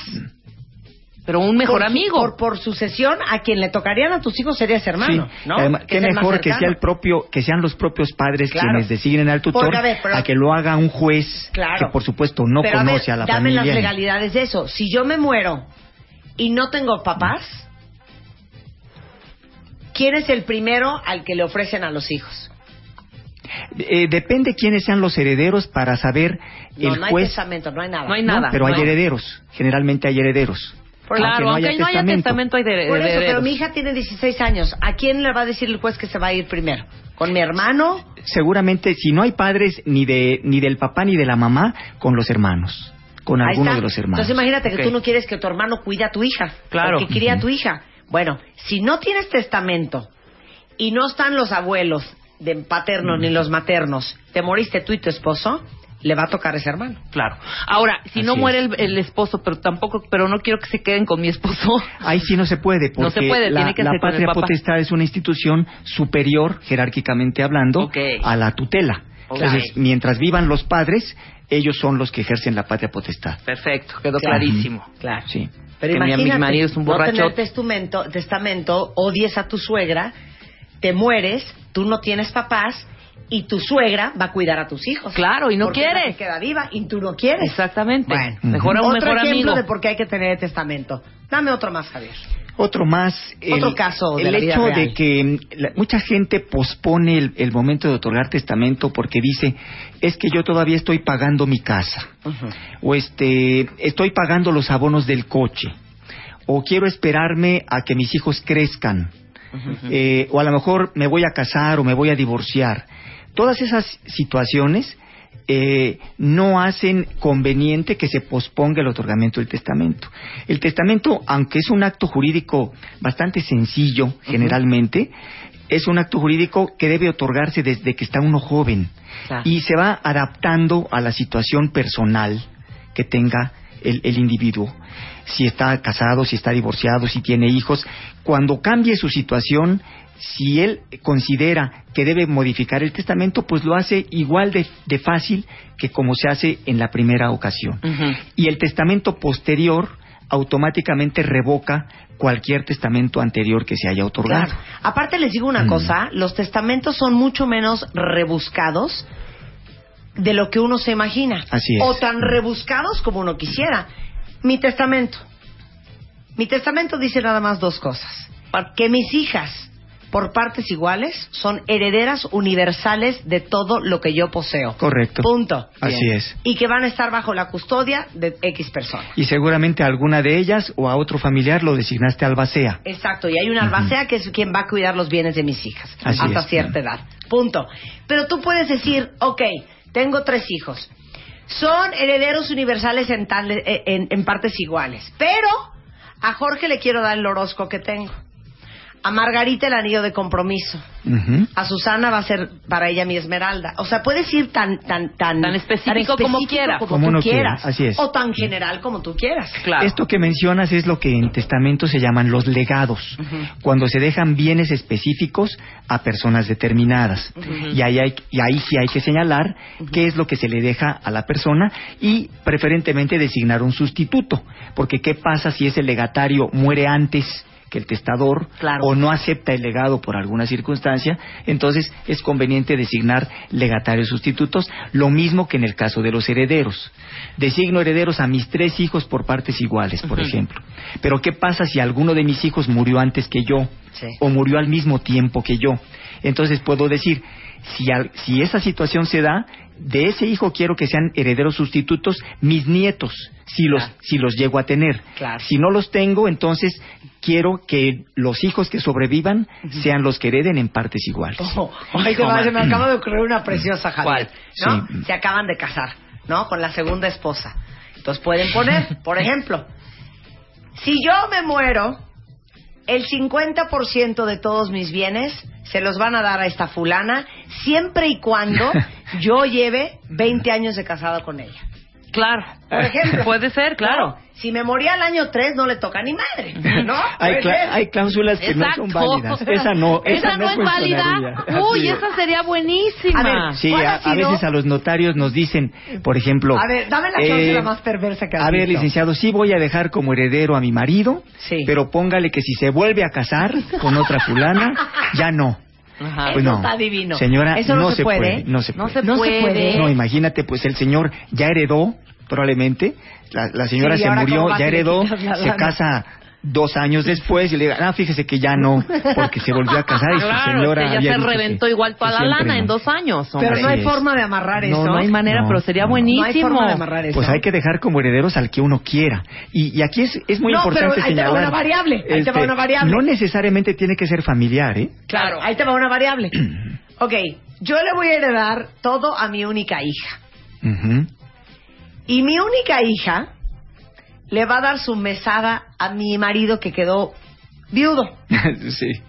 Hasta que se vuelva a casar. En el momento en que traiga otra vieja, ni un peso más. ¿Puede ser? Puede ser. Hay, hay algunas figuras que sí pueden encuadrar en ese, en ese tipo de deseos. Claro. Por ejemplo, le dejo el usufructo a mi marido. Traduce usufructo. Usufructo, ahorita les explico Sí. qué es. Y le dejo la propiedad de mis bienes a mi hijo, por ejemplo.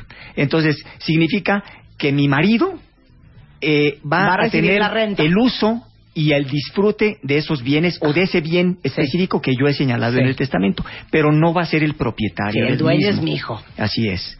Entonces, ese señor pu- podrá vivir en esa casa, podrá rentarla y recibir las rentas, pero no puede venderla ni puede recibir ningún otro beneficio. Eso está bien. Si Claro. el dueño es el... el- Espérame, antes de que te vayas de corte rápido. Es que yo sí supe de uno, a ver, esto sí se puede. No recibió la herencia hasta que no se casara y tuviera un hijo. Él era hombre. No, no se, ¿No se puede, establecer ese tipo de, de limitación. Y fíjate, Sí. eh, me Ay, consta, sí, ¿eh? Entonces estaría... Sí. No, te- es tuvo que tener... universal. Mientras que no vuelva a tomar una gota de alcohol. No, no, no, no, no, Sí. pero lo del hijo, fíjate que tuvo que embarazar, o sea, no, no se casó. Bueno, se medio casó, bueno, ¿Cómo se casó, tuvo un hijo y se divorció inmediatamente para poder recibir la herencia. Eh, Eso me lo Pues, ¿qué sé, es un cuento ahí. Pues, ¿qué no, es un conocido, no es mi... Yo creo que nos de- tienes que explicar qué quiere decir eso de medio casarse. Sí, exacto. Sí. Regresando, el Javier, el presidente del Colegio Nacional del Notariado Mexicano, nos va a explicar neta los beneficios de tener un testamento. Y aprovechen ahora que está Javier acá para que manden todas sus preguntas cuentavientes por Twitter o por Facebook, porque déjenme decirles, ¿eh? como este programa se escucha en todo el país, Veracruz está en un hoyo. Solamente el 6% de los veracruzanos tienen testamento, comparado con el 36% del DF, ¿ok? 13% en Jalisco y Aguascalientes y Sinaloa ya ni cómo ayudarlos. Solamente el 4% de los hidrocálidos y de los sinaloenses tienen un testamento. Mira nomás. Y este es un buen mes porque les va a costar 50% más barato. Y hasta el precio les vamos a dar después del corte. No se vayan. Tuitea a Marta de Baile. Arroba Marta de Baile. Tuitea. Tuitea. Arroba Marta de Baile. Tuitea. Solo por W Radio. Continuamos. Continuamos. Marta de Baile. Marta de Baile en W. Escucha. Son las 12.33 de la tarde en W Radio y hoy estamos hablando de esto, cuentavientes, porque les debería de importar y mucho. En el mes de septiembre, en toda la República Mexicana, es el mes del testamento. Eso significa que los cuatro mil y pico de notarios de todo el país se ponen de acuerdo hacen su polla y dicen, órale, vamos a darles un descuento del 50% para hacerles un testamento a todos. En vez de costarte tres mil y pico pesos, te cuesta más o menos en el DF mil quinientos pesos hacerte tu testamento. Y por eso invitamos a Javier Pérez Almaraz, presidente del Colegio Nacional del Notariado Mexicano. Así ¿Por es. qué todos, todos los cuentavientes, tengan o no tengan bienes, deben de hacer un testamento? ¿Cuáles son los beneficios? que todos los eh, bienes que uno tenga, todos los derechos que uno tenga, se transmiten al heredero o a los herederos que uno designó Que en el testamento. quieres. Ese es el principal beneficio. Y la gente no debe posponer el, el otorgar testamento por el hecho de que, eh, por ejemplo, está pagando su casa. Mucha gente tiene la idea que como estoy pagando mi casa, mi casa todavía no es no está a mi nombre, está a nombre del banco o está a nombre del organismo de vivienda. Y no es así. Lo que ocurre en estos casos es que la, la propiedad ya es de esa persona y simplemente está hipotecada para garantizar el pago del crédito que esta persona solicitó para comprar esa casa o ese departamento. Entonces, aunque todavía no hayas terminado de pagar tu casa ni tu coche, tienes que meterlo en el testamento. Claro, porque si falleces, se- seguramente hay- hay un seguro contratado en esos casos y entonces la aseguradora le paga al acreedor el crédito, le paga al banco, al Infonavit, al Fobiste, etcétera, pero el inmueble se queda intestado. Ok. El inmueble se queda intestado y entonces la familia, pues probablemente va a batallar para eh, arreglar el trámite y poder adjudicarse los bienes o esa casa que era del, del difunto. Claro. Eh, por ejemplo, dicen aquí, eh, tengo un terreno que estoy pagando, todavía no tengo las escrituras, ¿eso podría ser parte del Así testamento? es, claro, claro. Ok. Los Bueno, derechos que él tiene por ese contrato de compraventa que firmó se transmiten a sus herederos designados en el testamento. Claro. Eh, con el corazón en la mano, Javi. Dinos la verdad. Lo ¿Qué juro, tan cañón? la verdad. sí. Está morir intestado. Depende, bueno, dramáticamente dicho, depende de la situación de la familia. Sí. Probablemente no haya dificultades aunque muere intestada la persona si su familia cercana está de acuerdo. Claro. Pero si no hay acuerdo, seguramente va a haber dificultades, va a haber necesidad de pelearse en un tribunal y de cada, cada quien contratar un abogado que defienda sus intereses en un juicio intestamentario que puede tomar mucho, mucho tiempo. Está siendo políticamente muy correcto, está siendo todo un licenciado en leyes. Di la verdad, cuando alguien se muere intestado, casi siempre es un infierno, porque cuando hay lana y bienes de por medio, la gente saca el cobre. ¿Sí? Niégamelo. En muchas ocasiones, los peores pleitos que se ven en tribunales son este, este tipo de pleitos. Los de los intestados o los de los divorcios. Yo creo que los, los asuntos en que hay intereses familiares son los más difíciles de resolver en, en los tribunales.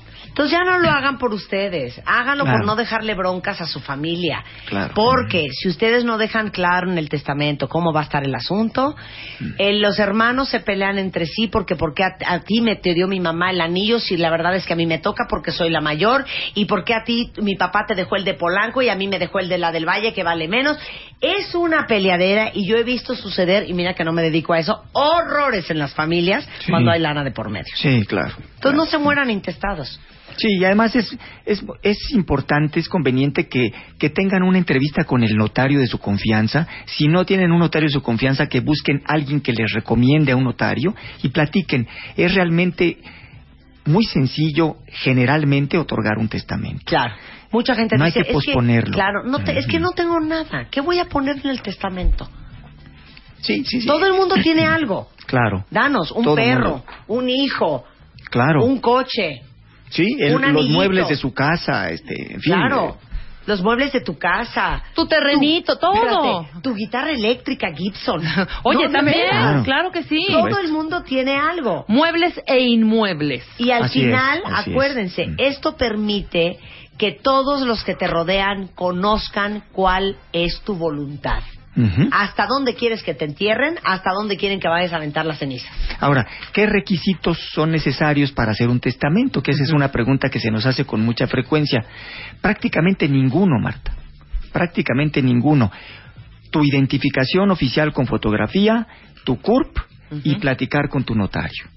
Platicas con tu notario y puedes firmar el testamento ese mismo día o al día siguiente. No es necesario llevar el acta de matrimonio, las actas de nacimiento de los hijos, la escritura de la casa, la factura del coche, los estados de cuenta del banco, nada. Precioso. Nada, Vamos a hacer la conversación. Vamos a ver cómo es la conversación con un notario. Venga, Marta. Rebeca Mangas no tiene testamento. Yo la envié contigo, Ok. porque Qué bueno. Javier es notario y mi amigo. Ok. ¿Cómo es la conversación? Vamos a hacerlo rápido y cómo sería en la vida real. Primero, qué bueno que le enviaste conmigo. Qué bueno. ok, perfecto. Sí. Nadie. Licenciado, ¿cómo está? Rebeca Mangas a sus órdenes. Mucho gusto. Fíjese Rebeca. que no tengo, no tengo testamento y quiero platicar con usted y saber qué necesito, qué, te- qué, qué necesito tener, qué papeles le traigo y cuánto cuesta sobre todo. Nada, su identificación. Aquí está mi. Su, su CURP. Y ahora dígame usted cuál es su situación familiar y qué quiere hacer con sus bienes. ¿A quién quiere que pasen cuando usted fallezca? Perfecto. Yo no tengo hijos, pero yo quisiera que pasaran mis bienes a mis dos sobrinas. Ahorita están chiquitas, por ejemplo, ¿no? Ok. Muy bien. Tengo un pequeño cochecito, tengo un terrenito en, en este en el estado de México. en Jojutla. Eh, tengo una casita pequeña, tengo una cuenta de banco y, eh, y, y- y básicamente y mi bien, coche sí, Oye, sí. hija, perdón, ¿y tus troquelitos? y mis y mis, mis, bro- y mis broquelitos y mis broquelitos. Si, si, si quiere beneficiar a sus dos sobrinas, me tendrá que decir si quiere que reciban todo lo que usted tenga al, al morir por partes iguales o quiere dividir las cosas. Por partes iguales, licenciado. Correcto, sí, es mucho más sencillo entonces. Perfecto. Simplemente eh, redactaremos en el testamento que usted instituye como herederas a sus dos sobrinas, fulana y perengana, por partes iguales. Pum. No necesito especificar cada bien. No hay que especificar cada bien. Increíble. Eso, No eso se que ve la hasta que la persona fallece y el albacea tiene que iniciar el trámite de la sucesión hereditaria con un notario, entonces sí el albacea debe llevar los documentos que acrediten la propiedad La o las propiedad, propiedades que el tenía el, coche, difunto la- para que se adjudiquen a los herederos designados. Perfecto. Es, espérate, es necesario Javier, espérate, también... Javier, espérate, Javier. No hay factura de los troquelitos, ¿eh? No, generalmente en, en el caso de bienes muebles no hay dificultad. O sea, la casa entran a la casa estas dos sobrinas y pues a repartirse lo que Así haya es, entre claro. dos. Ok, Claro. ¿quién es el albacea? Pero además, antes de entrar a la albacea, hay que designarles herederos sustitutos a estas sobrinas. Ah, ok. ¿Qué pasaría si una de estas sobrinas muere antes que usted? Cancelado, cancelado a Exacto. sus hijos ahí Entonces, tengo si esa sobrina tiene hijos, se le puede se les puede designar herederos sustitutos. Si no tiene hijos, entonces se puede designar heredero sustituto a la otra sobrina o a quien a quien quiera. ¿Puedo donar a una causa? Sí, pero eso no es una donación. Sería una institución de heredero o de legatario para esa institución de asistencia privada, por ejemplo, o para una institución altruista que ayuda, pues, no sé, a los niños de la calle, a los ciegos, a los animales, en fin. Ok, ¿quién es el albacea, Javier? El albacea es la persona que se encarga básicamente de cumplir con la voluntad del testador. Es decir, de ver que se el ejecute guardián. el testamento en los términos que ha dispuesto el testador en su Ok, testamento. entonces, ¿quién debería de ser tu albacea? la persona de más confianza. Si, por ejemplo, eh, designas heredero a tu esposo, es conveniente que él mismo sea el albacea, para que él mismo sea el que se adjudique las propiedades que eran tuyas. Claro. Si, si lo designas ejemplo- heredero, pues él va a recibir todo el patrimonio. Ok, O- o sea- pero, por ejemplo, si los herederos universales son tus hijos, quieres que tu albacea no necesariamente sea tu marido, sino que a lo mejor sea el hermano más correcto, Sí, más íntegro y en el que más confíes. Sí, depende de las ser. circunstancias. Si los hijos son menores de edad, Sí. pues es conveniente designar un albacea mayor de edad. Pues ya ves la O hijita tienes de... que escoger Pero- a alguien en su familia o algún Sí, amigo que sepa pero, que es pero un el albacea perro. puede ser de los mismos herederos. Claro, Si son- que si sea son un perro, que sea una persona justa, que sea un hombre o una mujer correcto, íntegro, inquebrantable y que no le vaya a temblar la mano. Pero, por ejemplo, en tus hijas, una de ellas puede ser albacea, por ejemplo, ¿no? Son herederas y a la vez una es la albacea. Claro, claro. Ahí sí puedes No, hacerlo. Para, para que se estén agarrando del chongo, porque qué mala onda. Pero lo que le pasó a la hijita de, de la de la de este de la griega, ¿cómo se llama? Este, A- ay, hija. a- a Tino Nazis. A Tino Nazis que el papá era el albacea y creo que era un desmoder, o sea, era un despapalle sí, porque el creo- ese raterillo. exactamente que creo que le bajó un dineral a la pobre niña, la niña Claro, no quiere ni un porque centavo Cristina además. le deja la herencia de los Onassis a su hija Tina y pone De al- al marido de Albacea. ruso, quién sabe cómo se llamaba, Sueco, de. Albacea. No, no me sé esa historia, pero el albacea en México no puede vender los bienes si los herederos no están de acuerdo. No, pero Ese puede, pero está ahí como... Bueno, claro, tiene que estar vigilando la ajá. situación. No conozco a ningún notario. ¿Dónde encuentro uno? Puedes entrar a la página del, del, eh, Colegio Nacional del Notariado Mexicano y ahí está la lista de todos los notarios afiliados al Colegio Nacional. A, a nivel nacional. A ¿eh? nivel Entonces nacional, es www.notariadomexicano.org. Si no conocen a un notario, punto MX, punto org, punto MX. Y les voy a decir otra cosa. Hay una muy buena noticia porque resulta ser que acaba de anunciar el secretario de Gobernación, Osorio Chong, que se extiende este tema en seis estados durante todo el mes de octubre, que son San Luis Potosí, el Estado de México, Hidalgo, Coahuila, el DF y Veracruz. Así es. ¿No? Estuvimos con el secretario en Veracruz el lunes justamente y hizo el anuncio en este sentido. Nah, no, no te puedes ir sin contarnos dos anécdotas muy divertidas de las peticiones más bizarras en un testamento. Cosas raras. Así, Sí. cosas raras. Por ejemplo, eh, la persona que está muy encariñada con su mascota y quiere dejarla como heredera. ¡Ay, no! ¿Y A veces no se puede. No se puede. no se puede.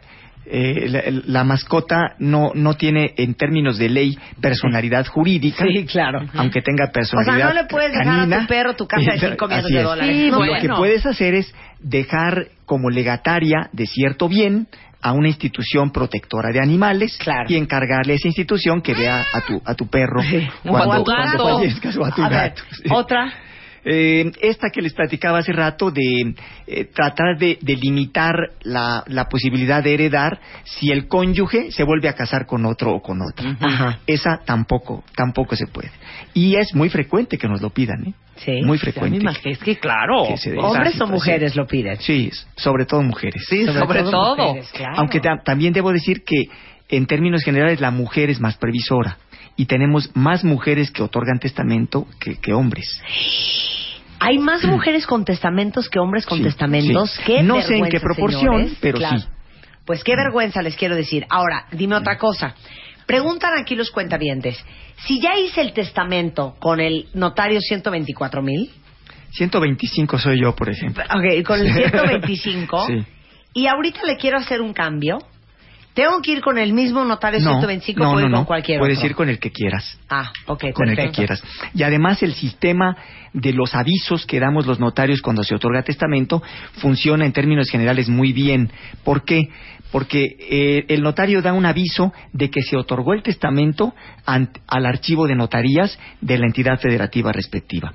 Pe- Pero ese archivo de notarías, a su vez, da aviso a la Secretaría de Gobernación, donde se lleva una base de datos nacional de los testamentos otorgados. Entonces, si la persona otorgó testamento en Durango, pero se murió en el Distrito Federal cinco años después, el notario que inicia el trámite sucesorio o el juez que inicia el trámite sucesorio debe pedir informe al archivo de notaría respectivo o a los archivos y entonces le van a informar en dónde y cuándo se otorgó el último testamento hecho por esa persona. Oigan, ya no me lo vuelvan a preguntar por Twitter porque ya lo dijo tres veces Javier. Se va a cansar y se va a ir. No importa si no han terminado de pagar la casa, el coche, el terreno, si no está escriturado todavía su nombre. Esténlo. Métanlo al testamento de todos modos. A ver, una muy buena pregunta. Dice aquí Paquirri, el dinerito de los bancos que tiene uno en sus cuentas, ¿eso también se mete al no, testamento? No, generalmente eh, eh, todo lo que ya tiene designado un beneficiario específico, por ejemplo, una cuenta del, del banco donde ya hay otro titular o un beneficiario o una O sea, póliza de seguro. Pero todas las donde- cuentas de bancos tienen un beneficiario. Siempre. Eh, sí, generalmente tú lo designas cuando abres esa cuenta en el Pero no banco. puedo poner en el testamento. En mi cuenta del banco tal está como beneficiario mi tío Julián. No. En mi testamento no quiero que esté, no quiero que le den no, el dinero a no, él. tendrías que hacer esa gestión en el banco. En el banco. En el banco. Ok. ¿En qué momento? Lo mismo los seguros. Si ya hay un beneficiario en un seguro, esa persona, aunque no sea el heredero, pues va a cobrar el seguro, desde luego. claro. Déjame ver si estoy usando la terminología profesionalmente correcta. ¿En qué momento se impugna un testamento? Tú- que tú, tú y yo somos hermanas. Ok, ¿en qué Sí, momento? tratar de Tú y yo somos abajo. hermanas. Eh, eh, ajá. ¿Cómo se de dice? modo. ¿Cuál es la palabra abajo. Sí, es correcto, es correcto el término. ¿Eh? No seas grosera, Rebeca, sí. Si yo estudié dos días O de sea, leyes. lo que quieres es nada más el ejemplo rápido. Tú y yo somos hermanas y tu mamá, mi- nuestra mamá nos dejó una casa, ¿no? Y yo no estoy de acuerdo. Y a mí un ra- a ti la casa y a mí el rancho. Y yo digo, no, porque a ti la les casa. Pongo, les pongo un ejemplo. El, el papá tenía tres hijos, designó herederos solamente a dos. Porque pues el otro hijo lo considera ingrato o que considera que ya tiene demasiados bienes, en fin, la razón que fuere, esa no tiene que externársela al notario. ¿Y qué, qué, qué ocurre? Si el, el padre fallece y ese tercer hijo se considera eh, pues que, que se han violado sus derechos y, y cree que tiene derecho a la herencia, puede impugnar el testamento. Pero en la práctica difícilmente va a proceder un juicio de esa. de O sea, esa está muy gana. difícil. No no ganas. gana. Es, muy difícil Es muy revelar un difícil. testamento. Así es. Papelito habla, no Sí estás, es. no hay lana. Porque, Oye, porque el notario da fe de que la persona que otorgó el testamento Eso estaba dijo. en su cabal juicio, Claro. estaba libre de coacción o de presiones. Cuando hay testamento, además, esa es una cosa interesante. Si, por ejemplo, llegan los cónyuges a hacer testamento, el notario generalmente le dice al señor, espéreme afuera, voy a hablar con su mujer para ver qué es lo que quiere. Claro. Y viceversa. Luego sacamos a la señora, entra el señor, para que él nos diga qué es lo, que, quiere hacer en el testamento. Y a veces te, te llevas eh, sorpresas. Oye, perdón, Eh, ya. ¿De qué tipo? Es que en los- cuanto a que la señora o el señor dice, bueno, pues yo no se lo iba a decir, pero ahora que ya estamos solos, sí le quiero decir que yo quiero testar de esta manera, no como quiere mi mujer o como quiere mi marido. Qué fuerte. Y aparte el testamento es, es sobre cerrado muchas no, veces claro. privado. no, no, no, eh, el testamento es, eh, se llama público abierto, que es el más común, pero el, el que, el que se llame público abierto no quiere decir que todo el mundo se entere. Claro. Se entera el que otorgó el testamento Oye, y el notario. pero no te ha tocado Si ya que te dan el, el documento, tú se lo quieres dar a conocer a tu marido a tus Sí, hijos, claro. lo puedes Ya hacer. Claro. Pero igual puedes guardarlo eso, y no decirles ¿no nada. has tenido casos de que se muere la persona y cuando abren el testamento todos se quedan con los ojos cuadrados porque a nadie le tocó ni un centavo y todo fue para las hermanas de la caridad, las carmelitas Sí, descalzas? sí, hay, hay algunos casos en que así es. Pero es que sabíamos hacer otro Hijo, programa. Para Vamos a sacarlo hacer del la y rejalonearlo. Hagamos uno de esos. De herencia. El post-testamento. O sea, la leída, el testamento y también cuánto cuesta todo este rollo, porque también es un relajo ya que tienes tú que adjudicarte la propiedad Claro, claro, y porque hay que hacer ya, 20 mil cosas. cuando ya hablamos de bienes inmuebles, porque los bienes muebles no ¿Cuáles están son grabados. los bienes muebles? Muebles, dinero, mascotas, automóviles, Las Tu silla, muebles de la tu silla, casa, tu mesa, joyas, tu todo eso son bienes muebles. Lo que puedes cambiar de Y- lugar. Sí. Y, y- y lo que te si te adjudicas bienes muebles eh, no causa impuesto esa Ok. transmisión. Pero el si son bienes inmuebles, una casa, un terreno, un departamento, esa sí causa impuesto. sea, Entonces, tienes que vender la tu propiedad adjudicación para- de los bienes depende pues de cuántos bienes existan y del valor de los mismos para saber cuánto te va a costar adjudicarte eh, los bienes que te dejó este, Fulano de tu abuelo. o Lo que, Oye, ahora dime una cosa, Javier. Hay una muy buena pregunta aquí en el Twitter y va en dos lados. ¿Cómo metes al testamento cuando tienes bienes mancomunados? ¿Y cómo metes al testamento cuando eres dueño de la empresa en sociedad con alguien más? Son interesantes las dos preguntas. El testamento es un acto personal. Si estás casada en sociedad conyugal, lo que la gente conoce como bienes mancomunados, y solo tú haces testamento y tu marido no, entonces el 50% de los bienes que se hayan adquirido durante el matrimonio va a quedar intestado. El otro 50% sí tendrá designados herederos tuyo, señalados en tu testamento. Así es. En conjunto. recomendamos que hagan testamento los dos, pero no siempre se puede. Ok. No siempre Bueno, se puede. él le haga como pueda, pero uno hace sus cosas. Y la otra, la de la empresa, el, el, eh, dueño de la empresa o el accionista principal de una empresa, ¿qué es lo que le va a transmitir a sus herederos? Sus acciones. Si él era el dueño del 90% del capital de esa compañía, pues O eso es lo 10. que se, o del 10, eso es lo que se le va a transmitir a los herederos que él designó en el testamento, aunque no haya señalado nada de esas acciones. Si él dijo, el- los herederos de mis bienes son mis dos hijos, pues esos dos hijos van a recibir esas acciones que eran del, del accionista de la compañía. Y una muy buena pregunta de Ana Picón dice, eh, Javier, ¿se puede hacer el testamento en una ciudad que no es en donde vives? Claro, Sí. claro. Puedo Sí. vivir en Aguascalientes. Andas de viaje y te sentiste DF. muy mal y vas a estar fuera seis meses de tu casa, pues bueno, pues hay que ir a- al notario a hacer el testamento y des- después, desde luego, regresas a. Y a otra tu lugar pregunta, de- de ¿puedes hacer, por ejemplo, eh, un testamento en una ciudad aunque los bienes estén en otra? Claro, claro, también. O sea, vivo en México, pero mi casa está en Aguascalientes, puedo hacer igualmente el Así testamento. es, así es. Qué, qué increíble. ¿Dónde te encontramos, Javier, para todos los que necesitan un notario de confianza?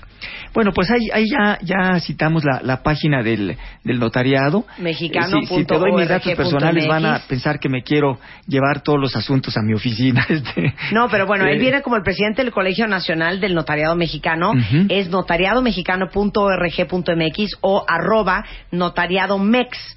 No me importa lo que te digan tus compañeros, yo quiero tu teléfono. Bueno, te lo doy. A ver. 5592 2533 y 5592 2798. Buenísimo. Y eres este eh, Javier Pérez Almaraz, presidente del Colegio Nacional del Notariado Mexicano, notario número 125. Del Distrito. Federal. Eh, Te queremos, Así. Javier. Como Herencias siempre, al próximo. Hagamos herencias la próxima vez. Muchas Buenísimo. gracias a ustedes. Son las 12.55 de la tarde en W Radio Cuenta Bien. Estamos de regreso mañana en punto de las 10, pero no se vayan porque hay mucho más que hacer y escuchar en W. Viene W con Fernanda Tapia. Luego tenemos eh, Estadio W, El Hueso y en la noche Alejandro Franco con más música.